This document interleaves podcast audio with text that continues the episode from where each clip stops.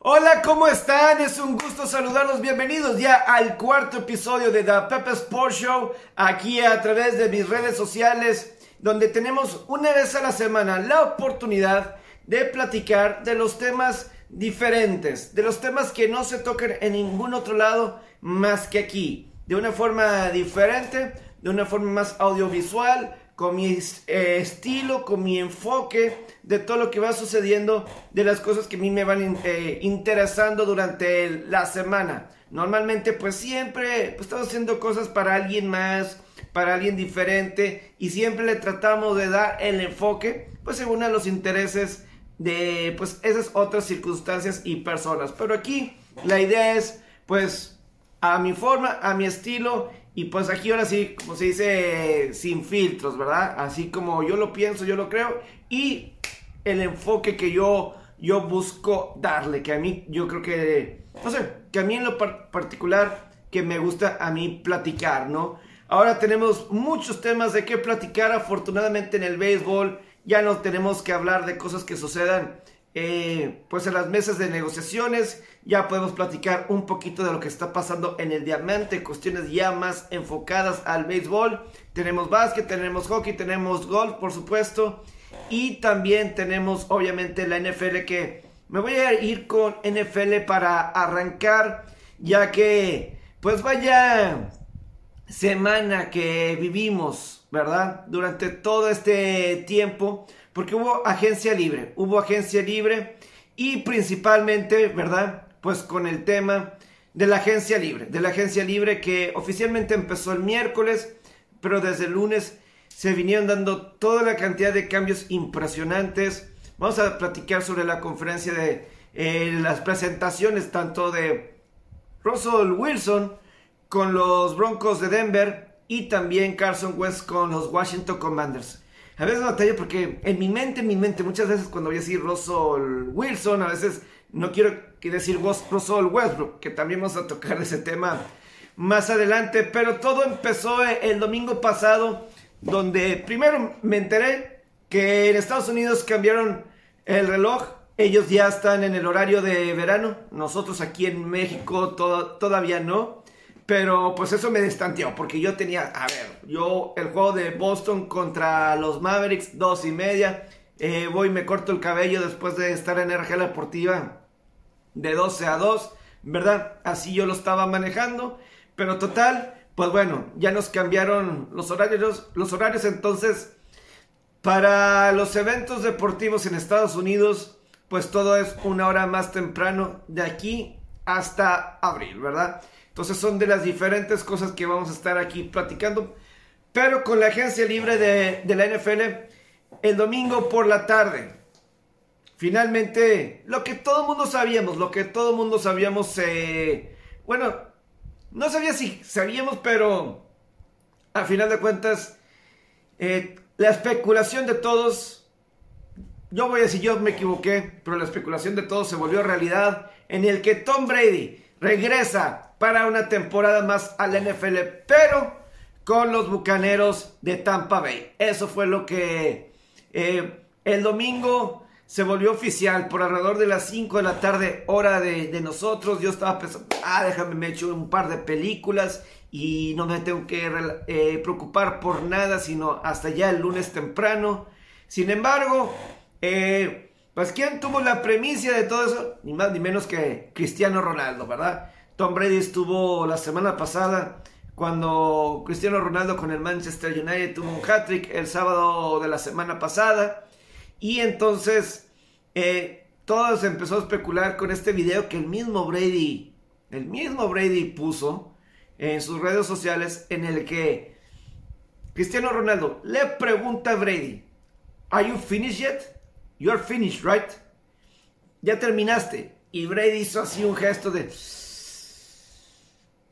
la duda, el suspenso, ya para el siguiente día, ya para el mismo eh, domingo en la tarde, prendió las redes sociales y pues a final de cuentas ya terminó su breve retiro de 41 días. Y pues es más, aquí voy a poner el video. Vamos a analizar ahorita el video así, así tal cual. Donde con el gesto de Cristiano Ronaldo, la pregunta de Ronaldo, lo que dice Brady, y a final de cuentas regresa, regresa, regresa con los bucaneros de, Tampa Bay. Porque así, después de ahí, en las mismas redes sociales de Brady, él iba poniendo pues regreso y con los mismos bucaneros de, Tampa. Y hubo tantas eh, diferentes reacciones, ¿verdad? Como por ejemplo, eh, pues ¿Qué fue lo que causó? Todo el mundo empezó a hacer la misma broma en redes sociales. ¿Por qué habrá regresado? ¿Por qué tan rápido habrá regresado? ¿Se habrá visto cómo iba a ser su vida? ¿Verdad? De familia, de padre de familia todo el tiempo, de tener que llevar a sus hijos, tener que hacer cosas de la casa, todo eso. Y dice, ¿sabes qué? Mejor me pongo a trabajar. Eso es más divertido que... Mejor me regreso a trabajar me voy a los OTAs y todo eso, y me fue. Mucha gente empezó a hacer ese tipo de bromas en redes sociales. Ay, muy buenos, voy a publicar aquí algunos que otros mientras que estoy aquí platicando. Pero sí, la gente simplemente se rió de toda esa situación con Brady, porque sí, es algo muy, muy curioso, muy chistoso, ¿verdad? El cómo, pues Brady, a final de cuentas, Brady decidió, Brady fue quien optó, ¿verdad? Por por regresar. Esta es mi opinión. La razón que yo creo que al final de cuentas Brady, y es que hay muchos dicen, lo planeó así, quiere los reflectores para sí mismo, que si es egoísta, no sé, lo he escuchado, no escuché muchos egoístas, pero eso es lo que muchas veces escucho. Por ejemplo, esto por lo que está pasando Brady, no me sorprende porque creo que lo vemos con alguien como un Jerry Rice, lo vimos en su momento, con un Emmy Smith. Nos vamos a otros deportes. Eh, hasta un caso Michael Jordan que iba y regresaba. Eh, ¿Quiénes más les gusta? Eh, en otros deportes que ellos siguen jugando, siguen jugando. Y, y, la verdad es que Brady se estaba retirando porque él quería. Brady no se estaba yendo de la NFL porque ya no podía jugar porque Tampa Bay ya no lo quería. Simplemente él se quería ir. De repente, no sé si el estrés de la temporada, todo lo que hubo con Tampa Bay el año pasado, con todo lo de Antonio Brown, eh, pero que eso, dijo, ¿sabes qué? Fue muy, muy estresante la temporada, me voy. Ya no puedo, me voy. Pero algo que se dan cuenta todos estos deportistas es que llevan jugando fútbol americano desde que los 10 años, los 8, 10, 11 años. Es decir, Brady lleva jugando, tiene 44 años. Voy a decir que mínimo lleva jugando 34 años al fútbol americano desde que estaba en la primaria, desde que estaba en elementary school en Pee Wee Football, cuando haya empezado. y como que la competencia es diferente. Cuando eh, no hay nada que se le asemeje en los deportes a la competencia. Porque Brady, por ejemplo, ah, tenía una película que próximamente iba a salir. Una película que próximamente iba a salir. Que 199 Productions, su empresa, de cómo una familia eh, que era de comedia, basados en la vida real, iban a Houston para el Super Bowl 51 en la remontada de contra que tuvieron contra Atlanta. Puedes hacer eso. Tienes tu empresa y a lo mejor tienes sus colecciones, no sé, ¿verdad? Sus colecciones tipo de criptomonedas y todo eso. Pero para ellos, los deportes, la competencia que te da el deporte día a día, no hay nada como eso. Porque en, en el mundo de los negocios, marcadores tal cual inmediatos no lo hay. Mínimo no de forma inmediata. Sé que están las ganancias, sé que están otros tipos de, de números que determinan si vas bien o vas mal. Mínimo lo que es el dinero, ¿verdad? Pero lo que te dan los deportes, cualquiera de los deportes que mencionas, el fútbol, el béisbol, básquetbol, hockey, golf, cricket, lo que sea, golf, hay marcadores. Y la cuestión es que tienes que ganar. Y, cuando tienes eso de ganar, es una adrenalina que no lo encuentras en todos lados. O sea, la importancia del momento, que te hace enfocar, que te hace mantenerte ahí, con la sangre viva, con la adrenalina a todo lo que da. Eso es lo que da el deporte. Y yo creo que eso es lo que un Tom Brady extrañaría desde ahorita. Desde ahorita. Porque, por ejemplo, para Brady, cada meta es buscar ganar el Super Bowl. Cada meta. Y puede estar en el mes de marzo.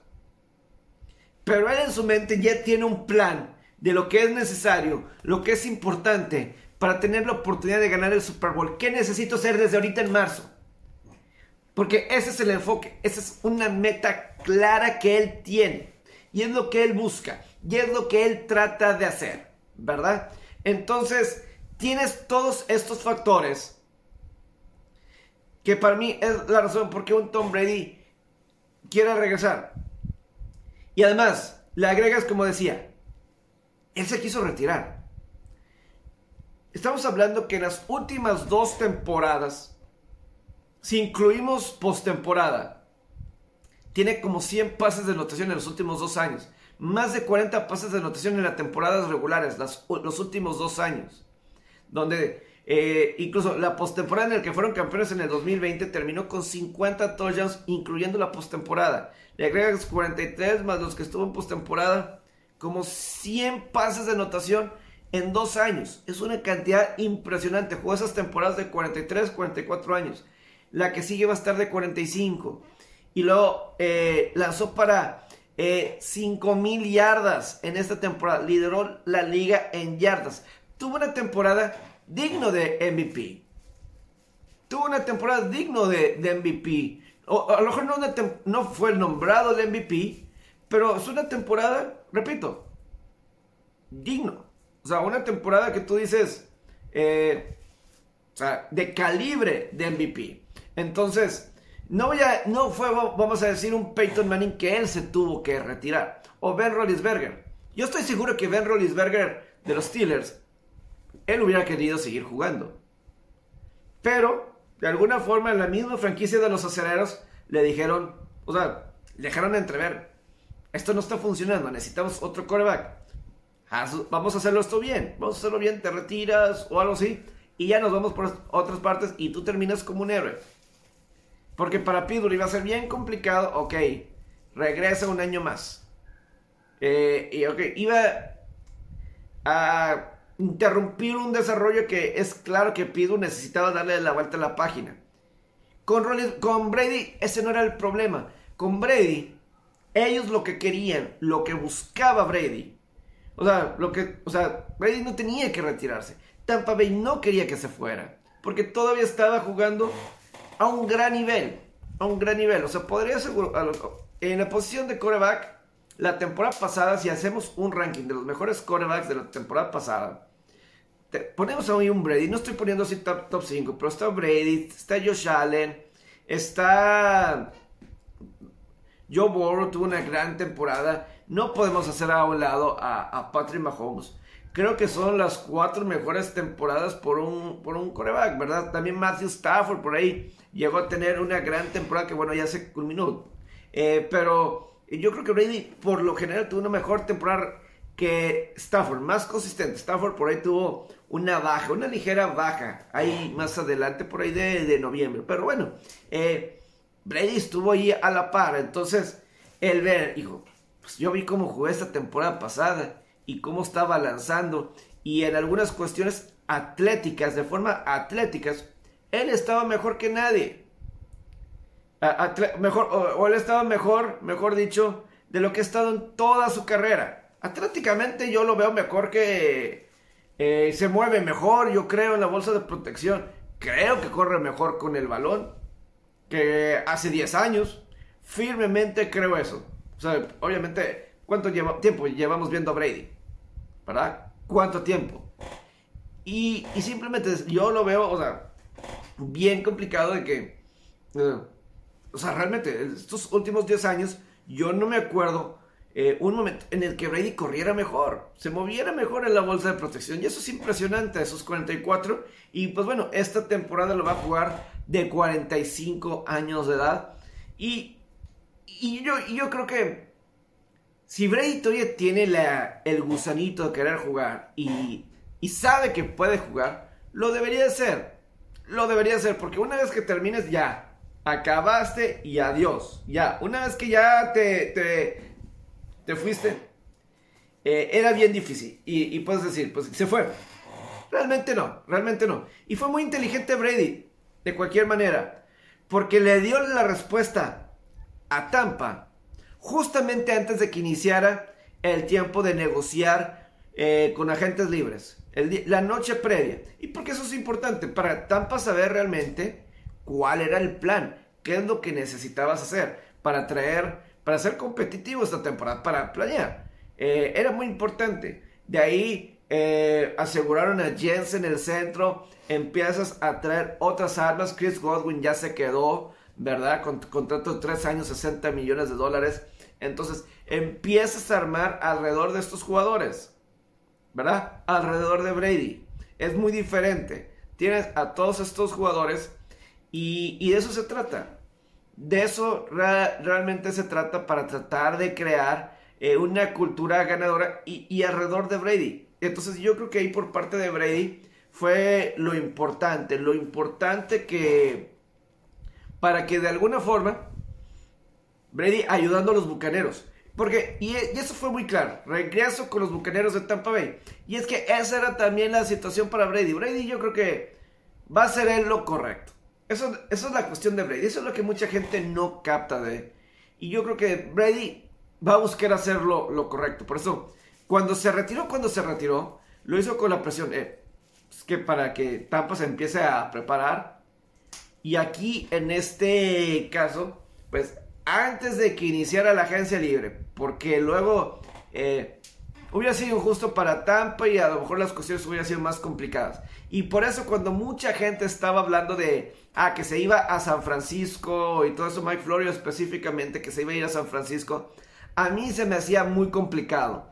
Y lo expliqué en programas anteriores, los invito a que chequen, sobre todo el de la semana pasada, el que explico por qué era muy difícil el que se fuera a San Francisco. Simplemente yo no lo veía posible, yo en lo, en lo particular.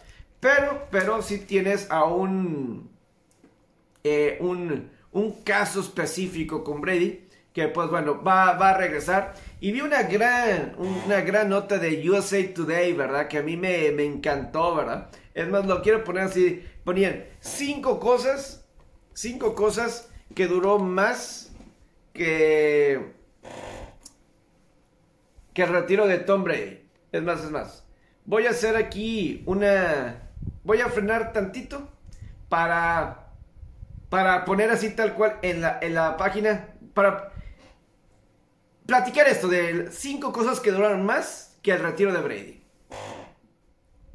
Aquí vamos, aquí ya tengo yo la nota. Y aquí vamos con algunos de, lo que sea. Primero que nada, el paro laboral de las grandes ligas. El paro laboral duró 99 días en las grandes ligas. En la NFL, Tom Brady se retiró, estuvo 41 días. Grandes ligas 99 días y Tom Brady 41.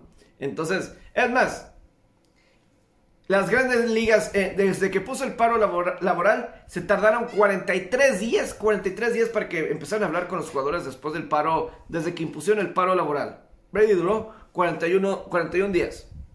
Simplemente eh, de burla, de risas, eh, Rob Manfred, de burla.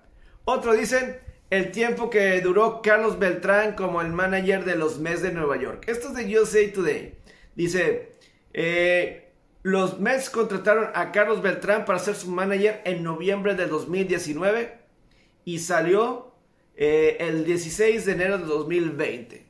Él salió por sus problemas, eh, por los problemas que llegó a tener, ¿verdad? Eh, que, llegó a tener el mismo Carlos Beltrán involucrado en el escándalo de espionaje de los Astros de Houston.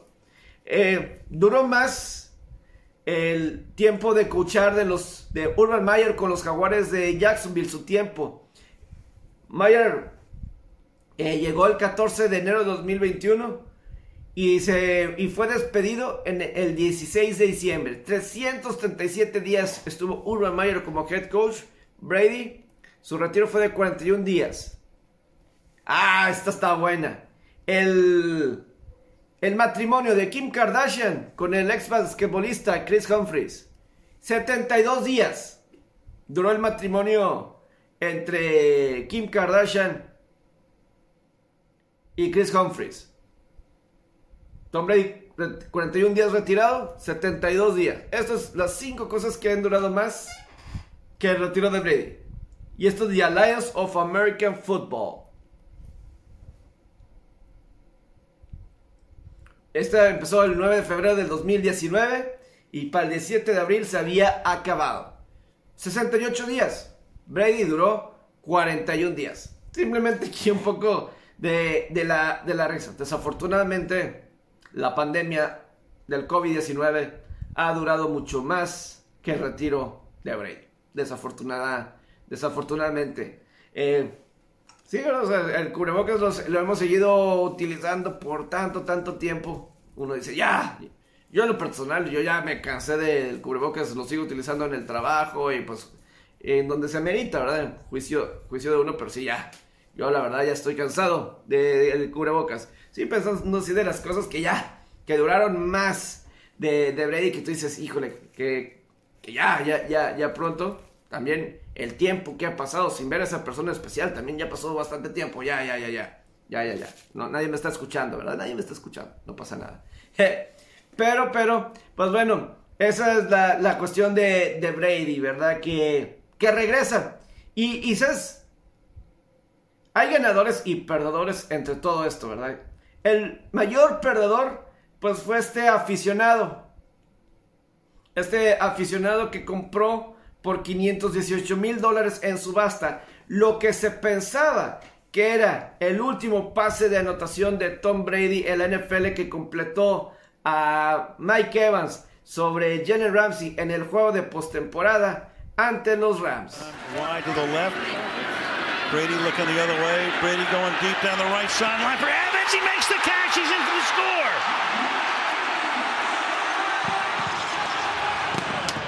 Y como decía, el mayor perdedor de eso era esta persona que pagó los 518 mil dólares.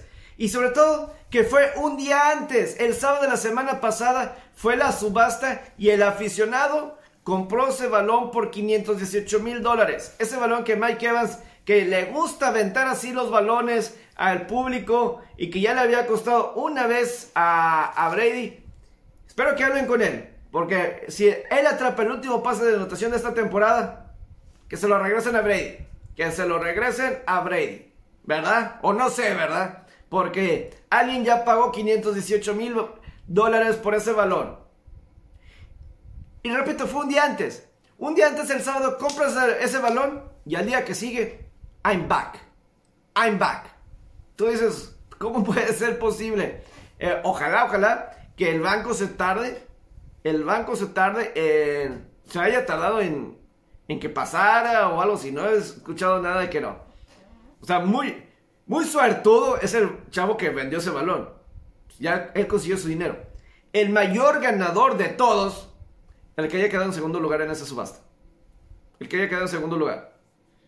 Me imagino que ahora están en el rango de los 500 mil dólares también. Entonces, yo creo que ese debió haber sido la persona más contenta del mundo que haya regresado a Brady.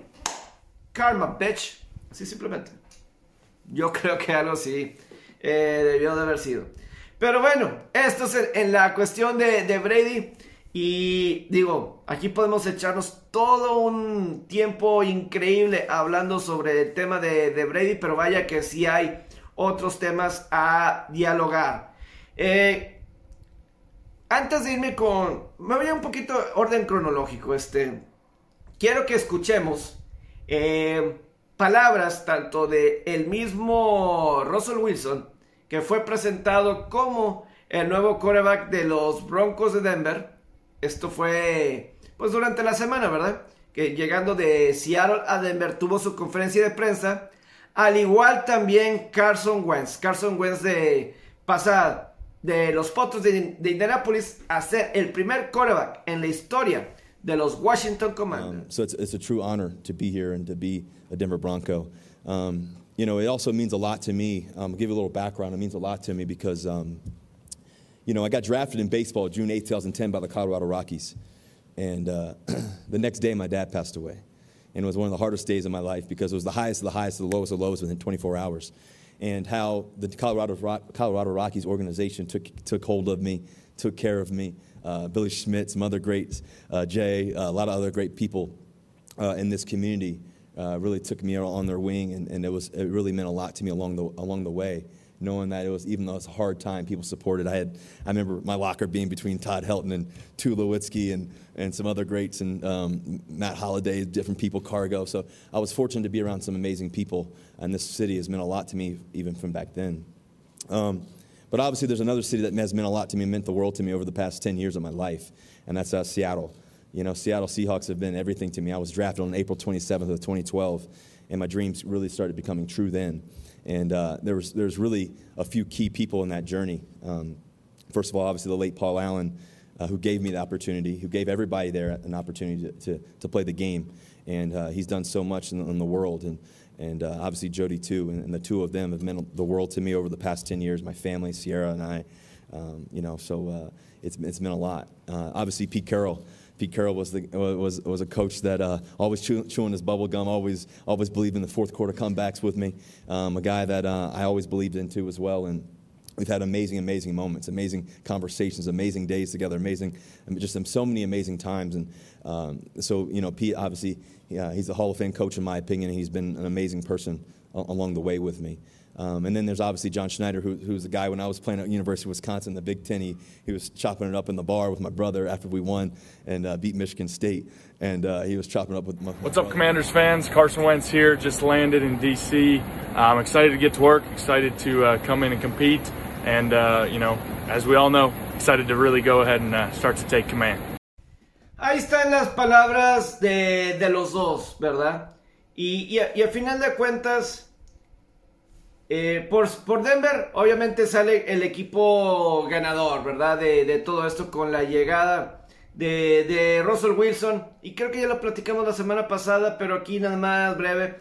Yo aquí lo que destaco es que obviamente Russell Wilson pues sí menciona en, la, en su conferencia de prensa tanto a, a, Paul Allen, quien lo eligió en el draft de 2012, a Pete Carroll, con quien trabajó por mucho tiempo como su entrenador en jefe, Josh Schneider, el gerente general simplemente como que ya sentía que era importante hacer, hacer el cambio.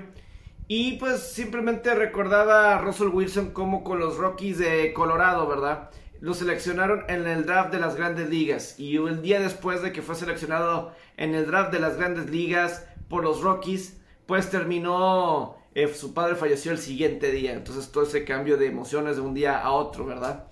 Pero a final de cuentas, eh, esa conferencia americana, ahorita me voy más adelante con eso, pero obviamente esa conferencia americana va a estar peleadísima. Yo decía que el año pasado, para mí, aunque Carneros ganó la división, la conferencia americana para mí era la mejor y eso se ha reforzado aún más, ¿verdad? Y también tienes eh, el caso de pues el mismo Carson Wentz, ¿verdad? Que llega a Washington, el primer quarterback en la historia de los, de los Commanders. Y muchos se estaban burlando de su vestimenta, gente hizo memes. No me interesó meterme los memes, ahorita lo pongo y la verdad ni he visto el meme que voy a, voy a poner porque, pues sí, obviamente, pues un poquito, pues iba con los colores de los Redskins, ¿verdad? El Burgundy and Gold, ¿verdad? Eh, yo lo dije la semana pasada, yo creo que Washington no sé si haya sido la decisión correcta de traer a Carson Wentz. Para mí, si Frank Reich no pudo cambiar o que funcionara con Frank Reich, Carson Wentz, yo no sé qué varita mágica tenga eh, Ron Rivera para que esto funcione. Porque es cierto, creo que Washington en esa división es todo lo que le falta un buen mariscal de campo, mejorar la posición de coreback y este equipo puede ganar la división. Con la defensiva que tienen, el frente defensivo que tienen, el regreso de Chase Young, tienes a Terry McLaughlin de receptor, tienes a Anthony Gibson de, corredor, tienes a todos estos jugadores, tienes con qué ganar, ¿verdad? Tienes con qué ganar si eres precisamente Washington. Pero yo tengo mis dudas que Carson Wentz vaya a terminar la temporada como titular. Porque ahí está todavía Taylor Henneke. Y ok, Taylor Henneke no es el mejor coreback del mundo. Sí creo que necesitas mejorar. A lo mejor se ha visto que Henneke te puede dar algunos buenos partidos y te puede ganar algunos partidos y se va a ver bien. Eso es lo que yo digo, un buen coreback suplente. Pero para ser coreback titular de la NFL y llegar lo más lejos posible con una consistencia, después de un año creo que se ve que hay un límite. Pero yo creo que puede haber cierto liderazgo que a la gente le agrada de Geniki. Y es algo que le falta a Carson Wentz, ese liderazgo, esa personalidad. Para mí los problemas que tuvo el mismo Wentz con Indianapolis empezó cuando él dijo que no se quería vacunar en contra del COVID-19 y eso le causó perderse entrenamientos, eh, momentos de partido en el caso de Wentz porque obviamente sabíamos que habían reglas diferentes y no estabas vacunado y eso le costó y sé que a Jimmy Mercy no le gustó todo eso y, eso le, terminó, le terminó costando. También, también eh, tuvimos lo de Aaron Rodgers, ¿verdad? Aaron Rodgers, que no me acuerdo si fue esta semana, creo que fue antes de que iniciara la agencia libre, pues ya se tenía este contrato que le va a pagar. Se ponían los detalles oficiales, ¿verdad? Que le van a pagar tres años. Es como de tres años, 150 millones de dólares totales. Eh, lo que sí es que es una cantidad bárbara y que sí le van a tener que dar. Eh, eh, si va a estar jugando después de la. si va a jugar la temporada 2024, lo que eso va a significar para el tope salarial, si no quiere jugar Rogers, va a ser mucho, pero mucho dinero. Así, así tal cual está la, el panorama con Rogers y compañía con los empacadores de, Green Bay. Pero, eh, obviamente, lo que por mucho tiempo, mucho tiempo se estuvo platicando es a dónde iba a ir de Sean Watson, a dónde iba a parar el quarterback de Houston. Y pues ya sabemos todos, ya todos vimos las noticias que de Sean Watson pasa con los Cleveland Browns, ¿verdad? Él acepta y normalmente en la NFL vemos todos esos contratos monstruosos, ¿verdad? de 200, de, por ejemplo, vemos el contrato de Rogers, 190 millones de dólares. Vemos, eh, por ejemplo, Von Miller, que esta semana firmó con los Bills de Buffalo, por ejemplo. Vemos toda esta cantidad de, dinero, ¿verdad? Eh, tirados o, en los reportes. Y, es importante señalar que los contratos en la NFL no son garantizados, ¿verdad? La gran mayoría, gran parte no. O sea, tienes que jugar. Si no juegas, eh, pues no se te da eh, el salario, ¿verdad? Si no cumples con ciertas cosas, no se te paga. Pero Cleveland, pues obviamente le va a pagar 250 millones de dólares los próximos 5 años a Deshaun Watson. Eso está garantizado. Eso está 100% garantizado. Nunca había habido un contrato tan grande en la NFL que haya estado completamente garantizado. 250 millones de dólares, completamente garantizados. Nunca en la historia lo habían logrado algún jugador. Y obviamente dan tres selecciones de primera ronda. Yo por ahí estaba escuchando obviamente Nuevo Orleans y Atlante. Y yo me estaba preguntando si Nuevo Orleans, si dio todas sus selecciones en el draft por Ricky Williams, hace, pues obviamente en el draft de 1999 y más por Ricky Williams, ¿qué no iban a hacer por Deshaun Watson? a final de cuentas, eh, el jueves se pensaba, pues había comentado que Deshaun Watson o alguien de Houston le había dicho a Cleveland, a ti ya no te vamos a utilizar, ya no va, Watson no va a ir contigo, estás fuera de la búsqueda por Deshaun Watson.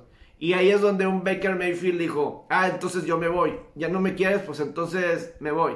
Entonces se creó esa situación bastante incómoda. Eh, y decía, no, Cleveland, eh, no, no te vamos a cambiar. O sea, la única forma que... Yo creo que en eso Cleveland tiene, tiene sentido. O sea, yo estoy con Cleveland en esa situación. Siempre tienes que tratar de buscar el mejor en cada posición. Si lo puedes hacer, eh, hazlo. A final de cuentas, yo soy de la idea que el tiempo de Mayfield en Cleveland no fue tan mal como mucha gente piensa. a final de cuentas, él llega en el 2018, ¿verdad? Y son cuatro temporadas. En cuatro temporadas ganó 26 partidos. Nadie en la historia de Cleveland desde que regresaron en 1999 ha tenido más, tuvieron más victorias los Browns que con Baker Mayfield, incluyendo un juego de postemporada. No ganaban un juego de postemporada desde 1994. No ganaban un juego de postemporada de visitante desde 1969. Es mucho tiempo. Y ok, el roster estaba mejor. Y eso a lo mejor ayudó. O sea, en la ofensiva eh, tenías a Jarvis Landry. Beckham Jr. no jugó mucho del año previo, una ruptura de, ligamentos. Y yo parecía que jugaba mejor Cleveland cuando no estaba Beckham Jr. No sé. Eh, pero tenías a Nick Chubb, tenías a Karim Hunt. En la defensiva tienes a Miles Garrett, tienes otros buenos jugadores en la defensiva. Han formado un buen equipo y eso a lo mejor sí ayudó. Y pues sí, fue una desilusión esta temporada pasada. Pero también hay que recordar que Baker Mayfield estuvo jugando con tantas lesiones, que si de hombro, que si costillas y no sé qué tantas ondas. Y obviamente eso le, le afectó a Mayfield. Yo sí creo que Mayfield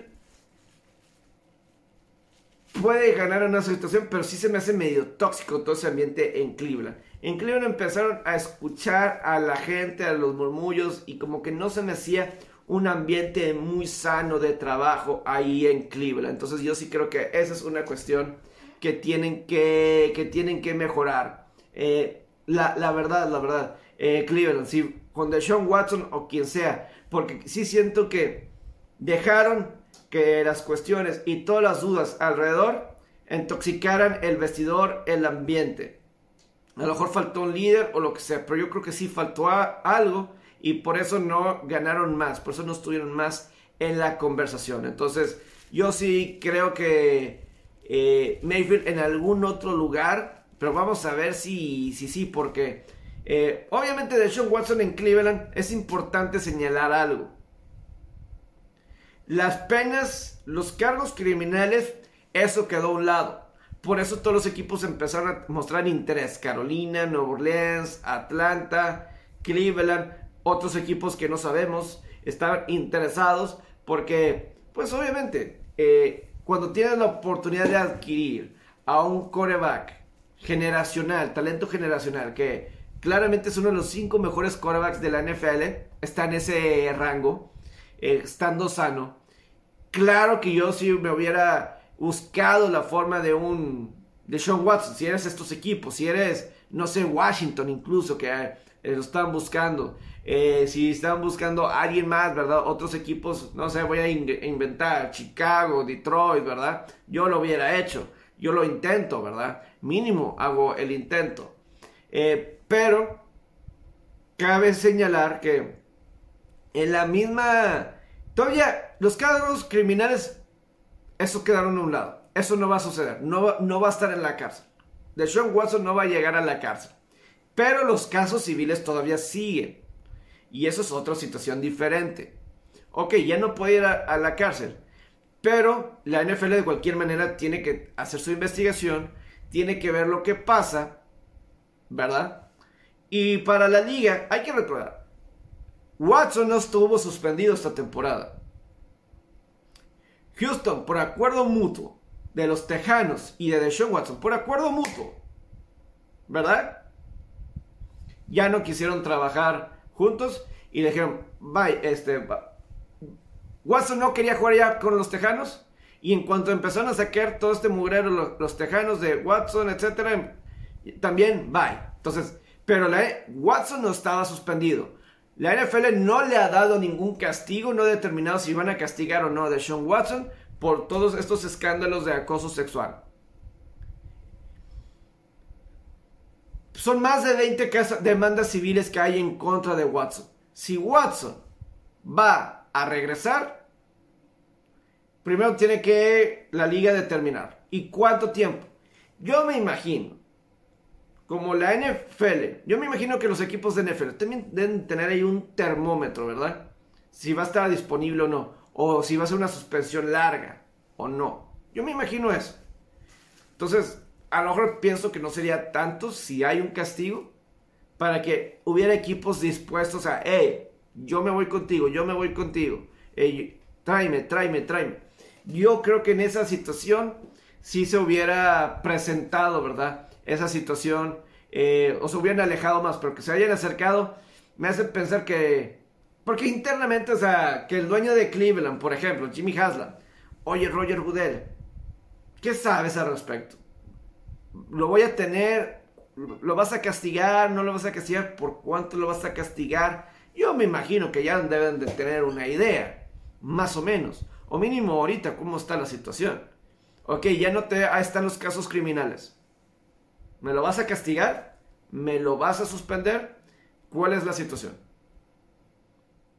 ¿Cuánto tiempo no voy a estar con él? ¿Cuánto tiempo va a ser hasta que lo pueda tener conmigo en el terreno de juego en un partido? Yo creo que todo eso cuenta, todo eso vale.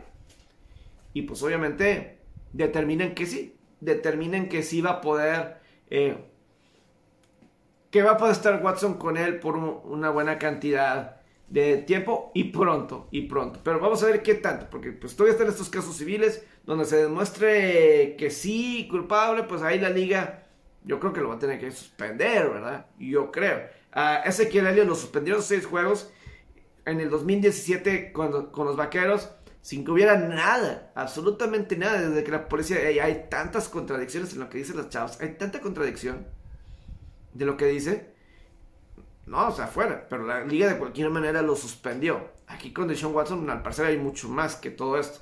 Entonces, eso va a ser intrigante porque sí, sí se ve bastante, se puede ver mal la liga ante, ante todo esto, ¿no? Pero bueno, este es el caso de Sean Watson. Antes de pasar al siguiente tema, digo, tenemos todavía más semanas y algunos temas que quedan aquí al borde eh, más adelante, porque bueno, también eh, la posición de los corebacks, yo creo que ya la próxima semana habrá menos de noticias informativas y, podemos hablar sobre el caso, por ejemplo, pues de las noticias que tienen que hablar y a lo mejor lo volvemos más, más tema, obviamente, Mitch Trubisky, es el nuevo coreback de los acereros de Pittsburgh, 14 eh, millones de dólares, firma, ¿verdad? Con, con por dos años, es como que el promedio anual 14 millones de dólares. Eh, pues obviamente en esa división ya tienes a Joe Burrow, tienes a Deshaun Watson, tienes a Lamar Jackson y Pittsburgh tienes a Mitch Trubisky, que a mí no se me hace tan malo. A mí Mitch Trubisky no se me hace tan malo, pero pues obviamente esos quarterbacks son estrellas. Los tres quarterbacks son estrellas. Tú, Pittsburgh,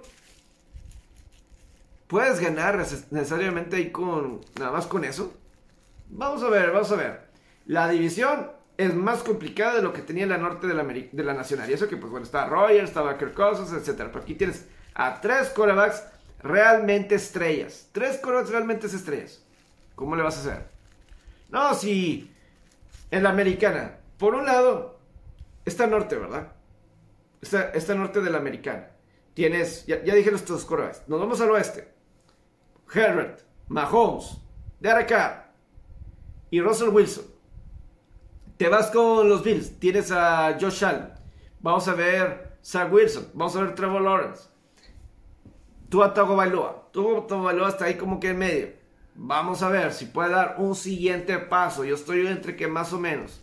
Pero bueno, creo que tiene un buen coach. Eh, que más adelante lo tocamos. No ha podido tocar el tema de Miami del coach que se me hace muy, pero muy interesante, ¿verdad? Eh, pero a mí se me hace muy, este, todo eso. Eh, y que, o sea, los temas que hay que seguir esta semana. Y Jimmy Garoppolo. O sea, por ejemplo, me pones a mí ahorita. ¿Quién prefiero? ¿Ustedes quién prefieren? ¿Baker Mayfield o Jimmy Garoppolo? Yo creo que prefiero a Jimmy Garoppolo. Está, eh, pues ha ganado más. Ha llegado un Super Bowl. Estuvo una nada. O sea, si Jimmy Tart le intercepta a Matthew Stafford al final en el cuarto cuarto, San Francisco gana ese partido y está en otro Super Bowl. No me importa cómo me digas. Si un equipo llega a esas el quarterback tiene algo que ver. Defensiva, quien quieras, Divo Samuel, lo que quieras, su rol. Pero el quarterback también, si llega tarde o temprano, el quarterback tiene que hacer algunas jugadas importantes. Para ganar, tiene que hacer algunas jugadas importantes. No puedes ganar. O sea, me puedes decir, hasta me puedes. Ah, está Trent Differ. Trent cuando estaba con Baltimore, el año del campeonato, no me digan que no hizo jugadas importantes Trent Dilfer. En esos partidos, No hubiera sido bueno antes ni después. Pero en esas temporadas, en esos momentos, hizo jugadas grandes cuando tenía que ser. ¿Se acuerdan el pase de anotación a Shannon Sharp contra Redes en el juego de campeonato que se escapó hasta la anotación? ¿O el, con, el mismo Shannon Sharp contra Denver en el juego comodín? ¿O el touchdown con Brandon Stokely? Tarde o temprano, tienen que ser algunas jugadas. Es imposible que no. Es imposible que no.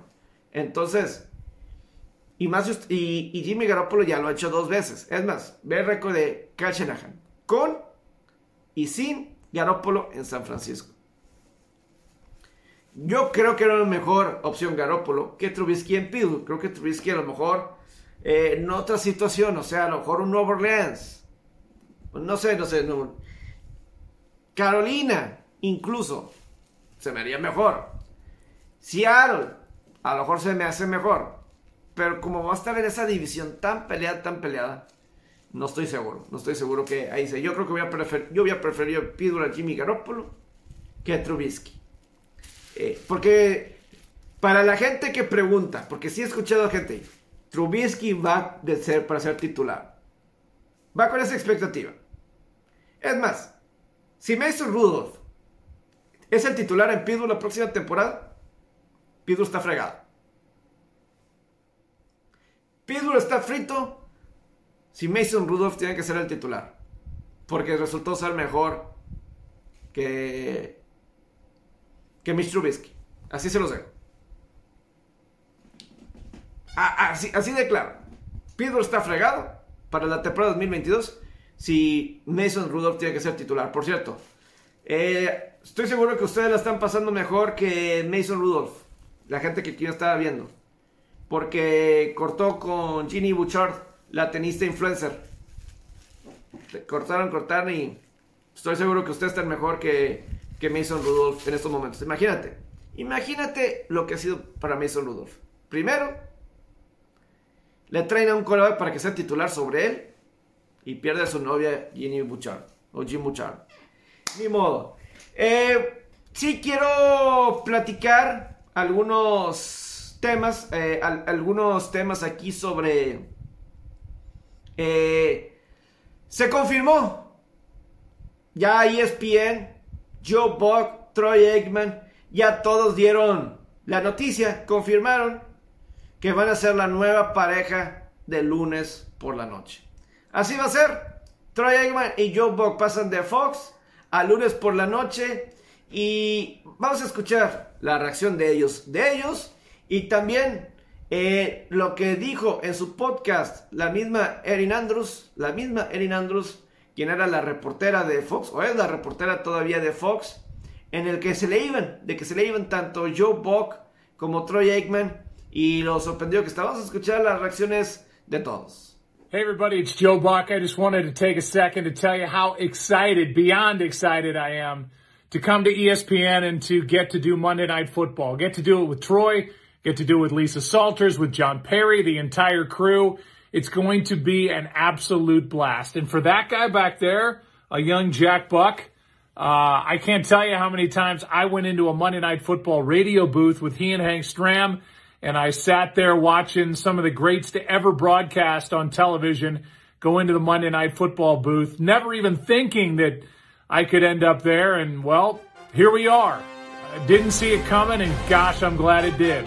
Can't wait for the schedule to come out so we can find out where we're going to be each and every Monday night. I know you'll be there too. It's going to be a blast. Can't wait.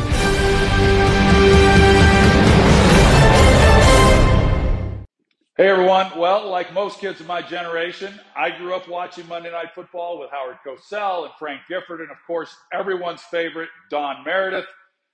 A lot of time has passed since those days, but those three are still the standard for Monday Night Football. I doubt that will ever change, nor should it.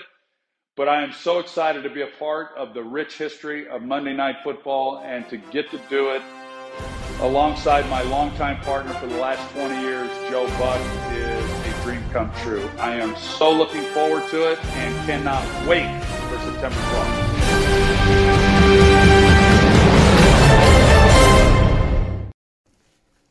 El fin de una era, claramente para, para Fox. Vamos a ver qué hace Fox, porque Fox tiene el Super Bowl este año, de esta temporada. en Arizona. Le, toca a Fox.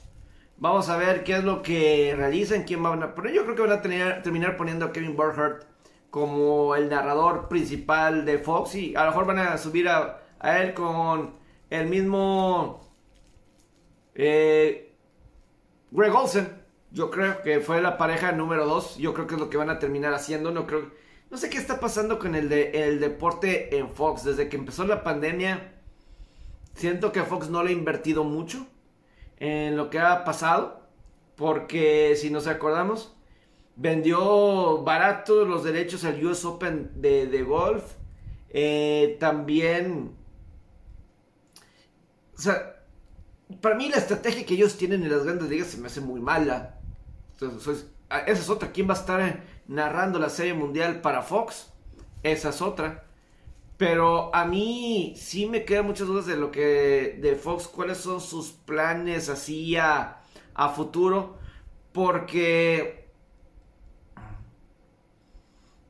te digo, o sea, siento que están dejando ir propiedades, están dejando ir, dejan ir a Joe Buck y Troy Eggman, que para mí era el mejor dúo. Creo que sí, es el, mejor dúo trabajando los dos, sabes que es un juego importante. Eh, o sea, como dúo, se me hacen genial. O sea, creo que, por ejemplo, en NBC, la individualidad de Al Michaels, para mí lo tengo muy arriba. Que bueno, Al Michaels, que por cierto, ya es oficial. Al Michaels va a ser el narrador para los 16 partidos que van a ser en exclusiva de, de, Thursday Night Football en Amazon. Eso también y es un hecho. Va a ser Troy Aikman, perdón, va a ser Al Michaels con Kirk Herbstreit. Esa va a ser la pareja de Amazon para esta próxima eh, temporada. Muy bien por Al Michaels, 77 años de edad y todavía en su plenitud narrando eh, juegos. Eh, sabes que es un juego importante y está en lo mejor. Para mí, o sea, la estrella de ahí en NBC para mí es Al Michaels. Y luego le agregas que, por ejemplo, CBS para mí es Tony Romo. El análisis de Tony Romo se me hace muy bueno. Para mí el mejor narrador de CBS americano es Ian Eagle. Para mí. Pero Gymnast tiene la jerarquía, tiene todo eso y entiendo. Para mí Gymnast a mí me agrada en el golf. Pero eh, a lo mejor si fuera Fox me voy por Kevin Harlan, que está como el cuarto, quinto ahí en CBS. Yo a lo mejor me iría, eh, buscaría a Kevin Harlan. Creo que está muy abajo, se merece mejores partidos. Sé que él está en radio, Estados Unidos Nacional, con el Super Bowl y todo eso. Pero yo creo que se merece, se merece muy bueno. Y hace muchos momentos virales Kevin Harlan. Pero desafortunadamente lo tienen eh, un poquito, un poquito bajo. Pero, eh, sí, o sea, Fox, o sea, deja así a estos comentaristas. Y te digo, la estrategia de las grandes ligas, yo no me entero que Fox está involucrado en el béisbol, sino hasta la postemporada. Hasta que FS1 empieza a transmitir juegos de postemporada en la serie divisional. Después de porque hay como que un juego a la semana o dos juegos a la semana y ni si, no sé si es exclusivo, no es exclusivo. La verdad, no tengo la, menor idea. Y, la verdad, la verdad, no se me... Eh, creo que no están perdiendo interés. Creo que están perdiendo interés y más vale que se cuide Fox porque una propiedad que les ha resultado muy buena son los juegos de fútbol americano de colegial del Big Ten.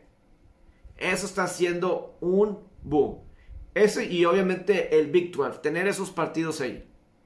NBC y obviamente ESPN en unos años, cuando se quedan esos derechos, se viene una pelea dura por parte tanto de ESPN como de NBC para buscar tener esos partidos. Y, vamos a ver, vamos a ver, porque por ejemplo, el análisis de, de Pratt es el analista principal de colegial, se me hace muy buen análisis. A mí en lo particular se me hace muy buen análisis. Pero bueno, eh, otra, eh, voy a hacer esta transición para cambiarme al béisbol, nada más señalando que eh, ya había comentado que Apple TV va a tener dobles carteleras de béisbol los viernes durante la temporada de grandes ligas, los domingos. El sistema de, en Estados Unidos de Pico, creo que aquí en México no tenemos Pico, creo que aquí todavía no llega Pico. Sé que tenemos Paramount Plus, que es de CBS, pero aquí todavía no nos llega Peacock, así oficial. Y Peacock eh, va a tener eh, juegos los domingos en exclusiva de las grandes ligas. Entonces, eso es también. No sé cómo voy a hacer aquí en México, pero pues allá está. Entonces, un poco diferente de... Eso es un poco de los... En el mundo de, de los negocios de las televisoras, ¿verdad? Que a mí saben que a mí me importa y me interesa mucho. Pero hablando de grandes ligas, hay diferentes temas que aquí quiero platicar con, con ustedes. Principalmente, eh, tenemos lo de... Eh, estoy pensando en mi cabeza, en mi propia mente aquí, eh, porque tengo tres temas diferentes. Tengo, o sea, lo de Frank Freeman, pues ya llega con los Dodgers de Los Ángeles, está lo de la vacunación de los Yankees. Voy a empezar con esto de la vacunación de los Yankees. También tenemos a Fernando Tatís. Y así son, son varios temas. Empiezo primero con lo de que la ciudad de Nueva York también le va a prohibir a los beisbolistas de Yankees y Mets jugar como local si todavía no están vacunados en contra del COVID-19. Por lo pronto, esa va a ser la indicación. ¿Y cómo esto fue factor? porque durante la semana, en cuanto se volvió eso oficial, creo que fue el martes, el martes o el miércoles, se le pregunta a Aaron Josh, el jardinero estrella de los Yankees de Nueva York, ¿estás vacunado?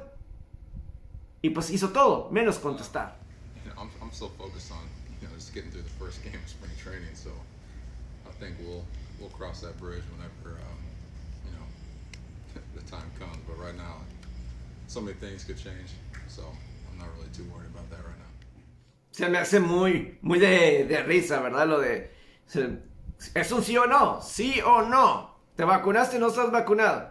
Y como que sus reacciones faciales me indican que no. Primero está por el lado del béisbol, ¿verdad? Vamos a darle por ese lado.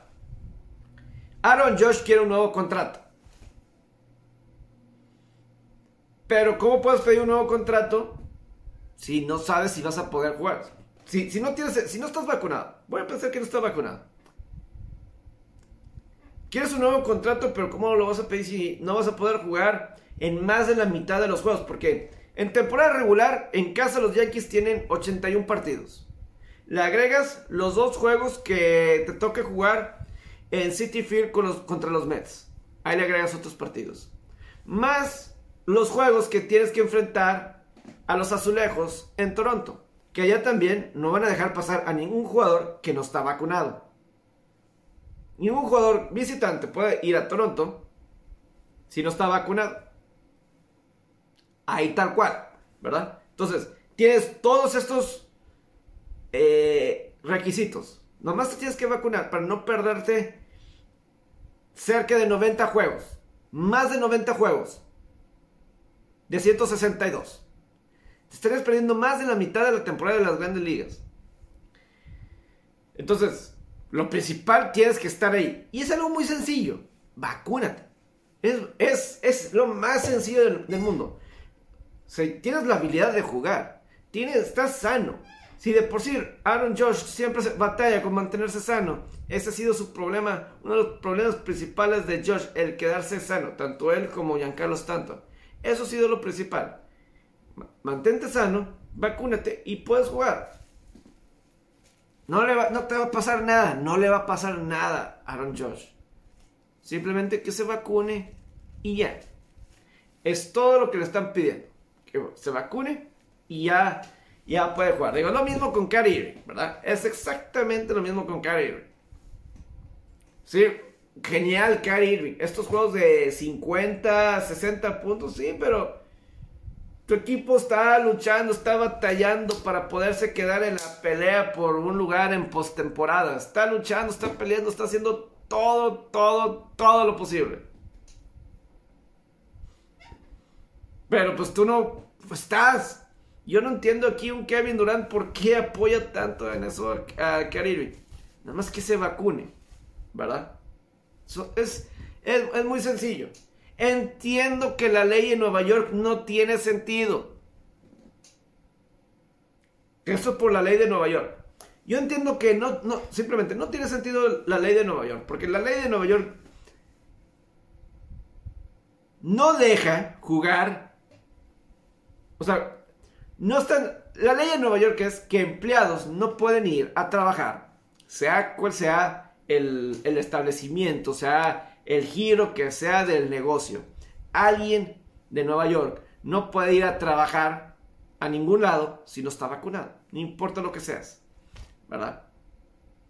Primero era que al lugar cerrado, por eso pues era con los Nets, pues bueno, juegan en, en las arenas, ¿verdad? Barclays o Madison Square Garden, ¿verdad? Pero aquí, pues estás al aire libre, ¿verdad? Pero resulta que esa es la ley, o sea, si estás a, si eres un trabajador de Nueva York, no puedes ir a jugar a ningún lado si no estás vacunado. O no puedes ir a trabajar. O sea, si eres un cocinero y no estás vacunado, no puedes irte a, un, tu restaurante a trabajar. Si eres un obrero y alguien en construcción y no estás vacunado, no puedes ir a trabajar. Eso es lo que te indica la ley. Pero lo que no tiene sentido, ¿verdad?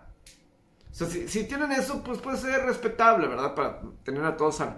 Pero lo que no es, no tiene coherencia. Si viene una persona de afuera, es decir, si viene un jugador, un equipo visitante, y ese equipo tiene un jugador que no esté vacunado, él sí puede jugar. No tiene sentido. Alguien en la arena, un aficionado, puede que no esté vacunado y puede entrar. Cary Irving la semana pasada eso fue lo que a mí me impactó. Estaban jugando los Sixers. Yo lo veo, sin cubrebocas, no está vacunado y, esto, y le, le permiten estar en la arena, pero no lo dejan jugar. Para mí no tiene nada de sentido. Ya está ahí. Igual. Eh, o sea, vamos a decir, viene un jugador de, de los Astros, no está vacunado va a, Yankee Stadium. Él puede jugar, pero Josh, suponiendo, juzgando por lo que él dice, no está vacunado y siempre así, pues qué onda, ¿verdad?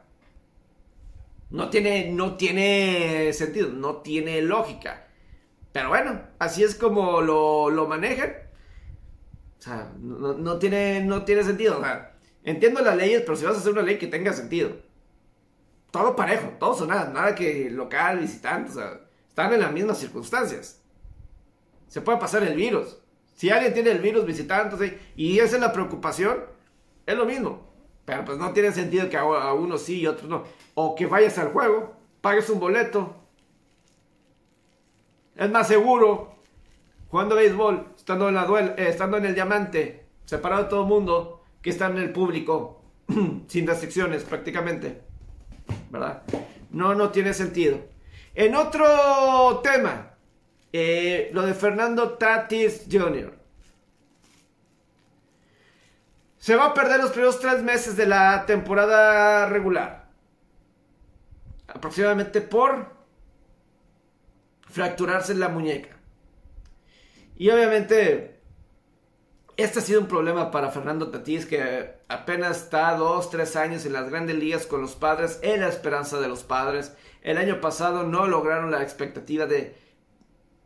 Deja tú pelear por la Serie Mundial, que era parte de la expectativa. Ni siquiera lograron calificar a postemporada. Se cayeron en la segunda parte de la temporada. Y ahora Fernando Tatís no va a poder jugar un rato porque pues tiene una fractura en la muñeca. Y lo preocupante es la cuestión de que, ¿cómo fue eso? Si se estaba preparando o si fue un accidente por estar en moto. Veamos. Accident and then it got worse. Uh, I got a couple incidents. Um, you know, um, I don't know. It's, it's the wrist. Um, it couldn't be. It could be anything. I mean, uh, I don't know how you put it out there, but I got a couple, uh, one more fall, but it was nothing crazy. Like I mentioned, it was something like it's just small pain and it goes away and you do like normal activities. But when you're really trying to ramp it up or push it out there, uh, that's where it comes in. Have you thought about if it wasn't for the lockout, maybe you would have come here and it would have been found earlier? Uh, definitely could have been a different story, yeah. When was the accident? Which one? The motorcycle accident. Uh, when you when the reporters were reporting. Which was January, December. That day, yeah. Igual que George Si sí o si no, no sabemos. Pero obviamente sí es preocupante. o sea, y, y no puede ser. Por cierto, ¿a quién le gusta estar haciendo esto? A todos, ¿no? A todos nos gusta hacer eso, ¿verdad? Pero, sí, increíble. Fernando Tatís y Josh eh, por- son para Tatís. Es mejor evadiendo los tags en las bases que evadiendo esa pregunta. Vale mucho Fernando Tatís. Digo, si cualquiera puede estar en motocicleta, ¿verdad? Nada más que pues, hay que ser cuidadosos, ¿verdad? Es una forma de transportación, a mucha gente le gusta. Nada más hay que tener cuidado, ¿verdad? Vas a tener, hay que manejarla bien, ¿verdad? Hay, que, manejarla bastante bien y, si no, pues, pues algo tienes que hacer, ¿verdad? Para, para cambiar, pero tu equipo te necesita, Fernando Tatís. Las grandes ligas te necesita. Esto es para, no nada más para ti, es para las grandes ligas. Las grandes ligas te necesita, Fernando Tatís. Te ocupa, te necesita, realmente. El béisbol te necesita, Fernando Tatís. Te necesita sano. Y una cosa es que te lesiones jugando. Vale. Das el máximo, ¿se entiende? Pero no puedes estar haciendo eso. Claro que está la juventud, va a madurar, espero que madure. Pero yo soy alguien que defiende mucho a Fernando Tatís. A mí me encanta cómo es Fernando Tatís. Me encanta cómo es en el diamante. Todo lo que hace el festejar porque como que lo hace para su equipo, lo hace para él, no, no lo hace hacia alguien del otro equipo. Lo hace para él. Lo hace divertido para todos nosotros. Y él puede decir, es que luego por mí. La gente te necesita, Fernando Tatís. La gente te ocupa, te necesita. El deporte te necesita, más que nunca te necesita a ti. No puede estar haciendo eso. Es egoísta. Es eh, egoísta. Si, efe- si es ese caso de las motocicletas. El que son varias. si son varias lesiones por estar manejando una motocicleta. Dudo que los padres vayan a hacerlo como quitar contrato, así, porque pues no les conviene. Les conviene ahorita llevarla en paz. Eh, te voy a dar chance, pero más adelante, pues sí. Porque los padres te necesitan, las grandes ligas y el deporte te necesitan como tal. Vas a ser la imagen de mucha gente por mucho tiempo. Tú con Shohei Ohtani deben ser el rostro de las grandes ligas por mucho, mucho, mucho tiempo. Lo deberías de ser. Y eso lo debes tener claro más que nunca, Fernando Tatís. Me cambio también a otro tema dentro de las grandes ligas. En algo un poco más padre, más... Y para sentirnos afortunados de lo que tenemos y valorar a quienes tenemos. Porque nunca sabes cuándo va a ser la última oportunidad que lo ves. Yo en lo particular, yo creo que en momentos llego a hartar a ciertas personas que quiero, que busco, que trato de, de estar lo más que pueda, porque yo siempre estoy ahí, lo más que se puede escribiendo. Yo me imagino que debo hartar a ciertas personas. Pero yo lo hago porque nunca sabes cuándo va a ser la última vez que vas a ver a alguien. Y o sea, por mí yo lo haría más, más, pero yo digo, no, pues, ay, no vayas a molestar, etc. Pero el punto es, eh, afortunadamente Pete Alonso eh, de los Mets de Nueva York pasó por una situación, un accidente automovilístico que él dice que tiene suerte estar vivo. Estaba en Florida yendo hacia el, do- el domingo de la semana pasada y un, un accidente en el que su camioneta giró como tres veces, pero no le pasó nada. Está sano, puede jugar, pero muy fácil pudo haber sido completamente diferente, pudo haber sido una situación trágica. Escuchemos. also want to talk about uh, kind of what happened yesterday. Yesterday I got in a really kind of brutal car accident. I was, yeah, so um, to me, it's this is just really special to, to be here. This is a really special spring training uh, because yesterday was a really close experience to death. Uh, my car flipped over probably about three times, and guy ran a guy ran a red light. Uh, T-boned me, and to me, I'm just really thankful to be alive. I'm really thankful that I'm healthy. I'm very thankful to, to be here. It's just anything can happen at any given moment, and I'm just super, super blessed to be here. Hit, hit took some ground balls through, feel normal, feel fine. I'm going to be ready to go for full activity tomorrow. It's just that uh, taking a day, do some personal, uh, personal work, like some one-on-one drills. But today, I just feel really blessed to be here, not just not just alive but healthy as well. And everyone in my family's okay. Um, and I mean, my wife was an absolute trooper yesterday. She really helped, and uh, you never know. Then you, you never know what can happen. Anything can happen at any given moment. Anything can get derailed at any single time. So, uh, one thing I was coming here to work, coming coming to spring training, and then next thing I know, I'm uh, kicking my kicking my windshield and trying to get out of a flipped over car. So, just really blessed to be here. Thankful nothing nothing's wrong. Also, thank you Ford for having great engineering. Sí, definitivamente tienes que agradecer a todos. Yo por eso, yo sí, yo sí, yo sí trato de hacer eso. Entiendo que a veces la gente va a estar ocupada o así, pero yo creo que te tratas de juntar lo más que se pueda, ¿verdad? A- y hacer lo más que se pueda.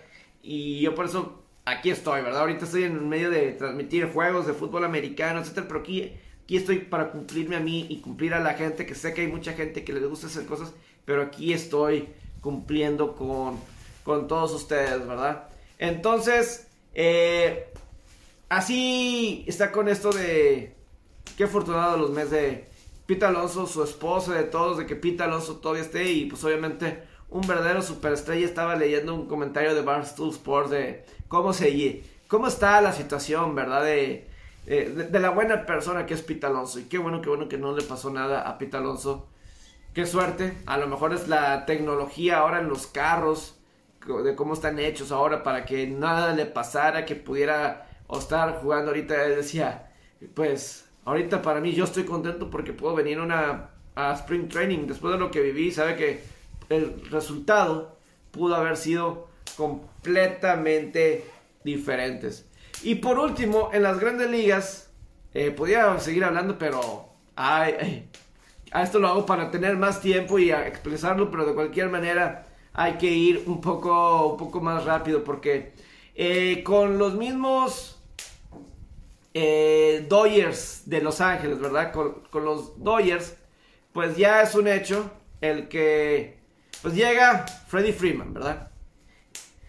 Que todo eso también, digo, pues está la agencia libre de las grandes ligas, está Spring Training y grandes ligas por el paro laboral y obviamente la llegada de, Matt Olson, ¿verdad? La llegada de Matt Olson a los Bravos y que pues eso significó oficialmente que se iba, ¿verdad? Freddie Freeman de los Bravos y a mucha gente no le gustó de los Bravos, aficionados de los Bravos, que querían a Freddie Freeman 15 años como el rostro de la franquicia, 15 años eh, siendo el principal ahí en Atlanta, son campeones de la Serie Mundial, él quería quedarse ahí y, y de alguna forma el primero que dio el paso, el primero que dio el paso en esta separación de Freddie Freeman y los Bravos fueron los Bravos con la adquisición de Matt Olson.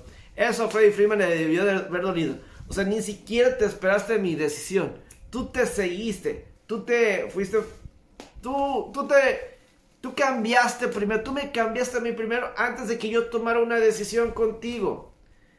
Eh, y obviamente, Matt Olson también es de Atlanta, Georgia. Y pues obviamente de- con los Atléticos, pues es un buen jugador. Y unos piensan que le puede ir mejor, ¿verdad? Que a lo mejor los Bravos están mejor con Matt Olson con- que Freddie Freeman. Pero estoy seguro que Freddie Freeman, obviamente, dolido. Y así lo comentó, así lo comentó. eh, pues en la conferencia de prensa. very vocal about wanting to be in Atlanta. Yeah, yeah, I think uh, I think you can all. I mean, we're all human beings. If you're going to spend some place for 15 years, you know, there's going to be emotions and everything like that. Um, I think I've been pretty honest throughout the whole 2021 season. I, when I was a Brave, that I still and and prior to that, that I thought I wanted I was going to spend my whole career there. But ultimately, sometimes plans change, and plans did change. And um, I think we we've I think my family and I it was a whirlwind of a process, especially when the lockout lifted. Um, that things moved fast uh, in a whole bunch of different ways that we weren't really expecting. I think I think we can all just say that as, as the truth. So um, ultimately, um, I w- you just never knew how you, it was going to play out in free agency. But once you got there, things started going, and then when that the lockout lifted, they made their decision to make the trade, and then um, at that point, it was it was just time to come home.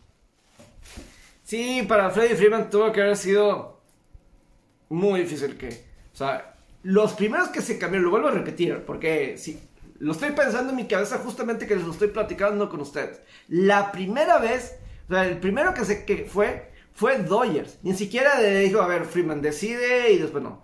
Los Dodgers, los Bravos fueron primero que Freddie Freeman. Eso es increíble. Eso es increíble. Fueron primero los, los Bravos que dijeron, me voy por Olson. Y ya con eso se fue Freddie Freeman.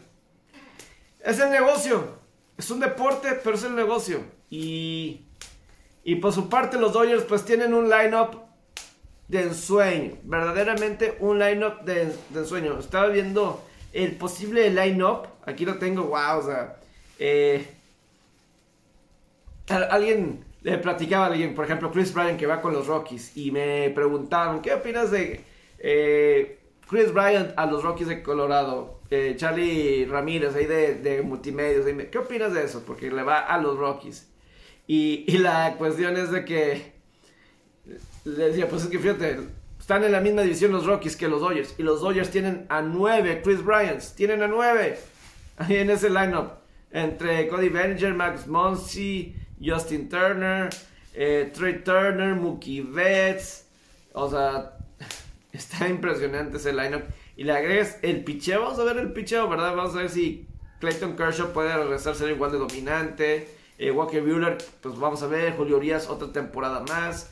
Eh, Trevor Bauer, pues yo creo que va a iniciar suspendido la temporada, pero eh, me lo decía Marco Navarro, mi compañero en RG La Deportiva, que si los Dodgers, en otras palabras, no llegan a la Serie Mundial, es un fracaso de los Dodgers, totalmente. O sea, tienen un equipo para contender para siempre. O sea, bueno, no es para siempre, pero esta temporada.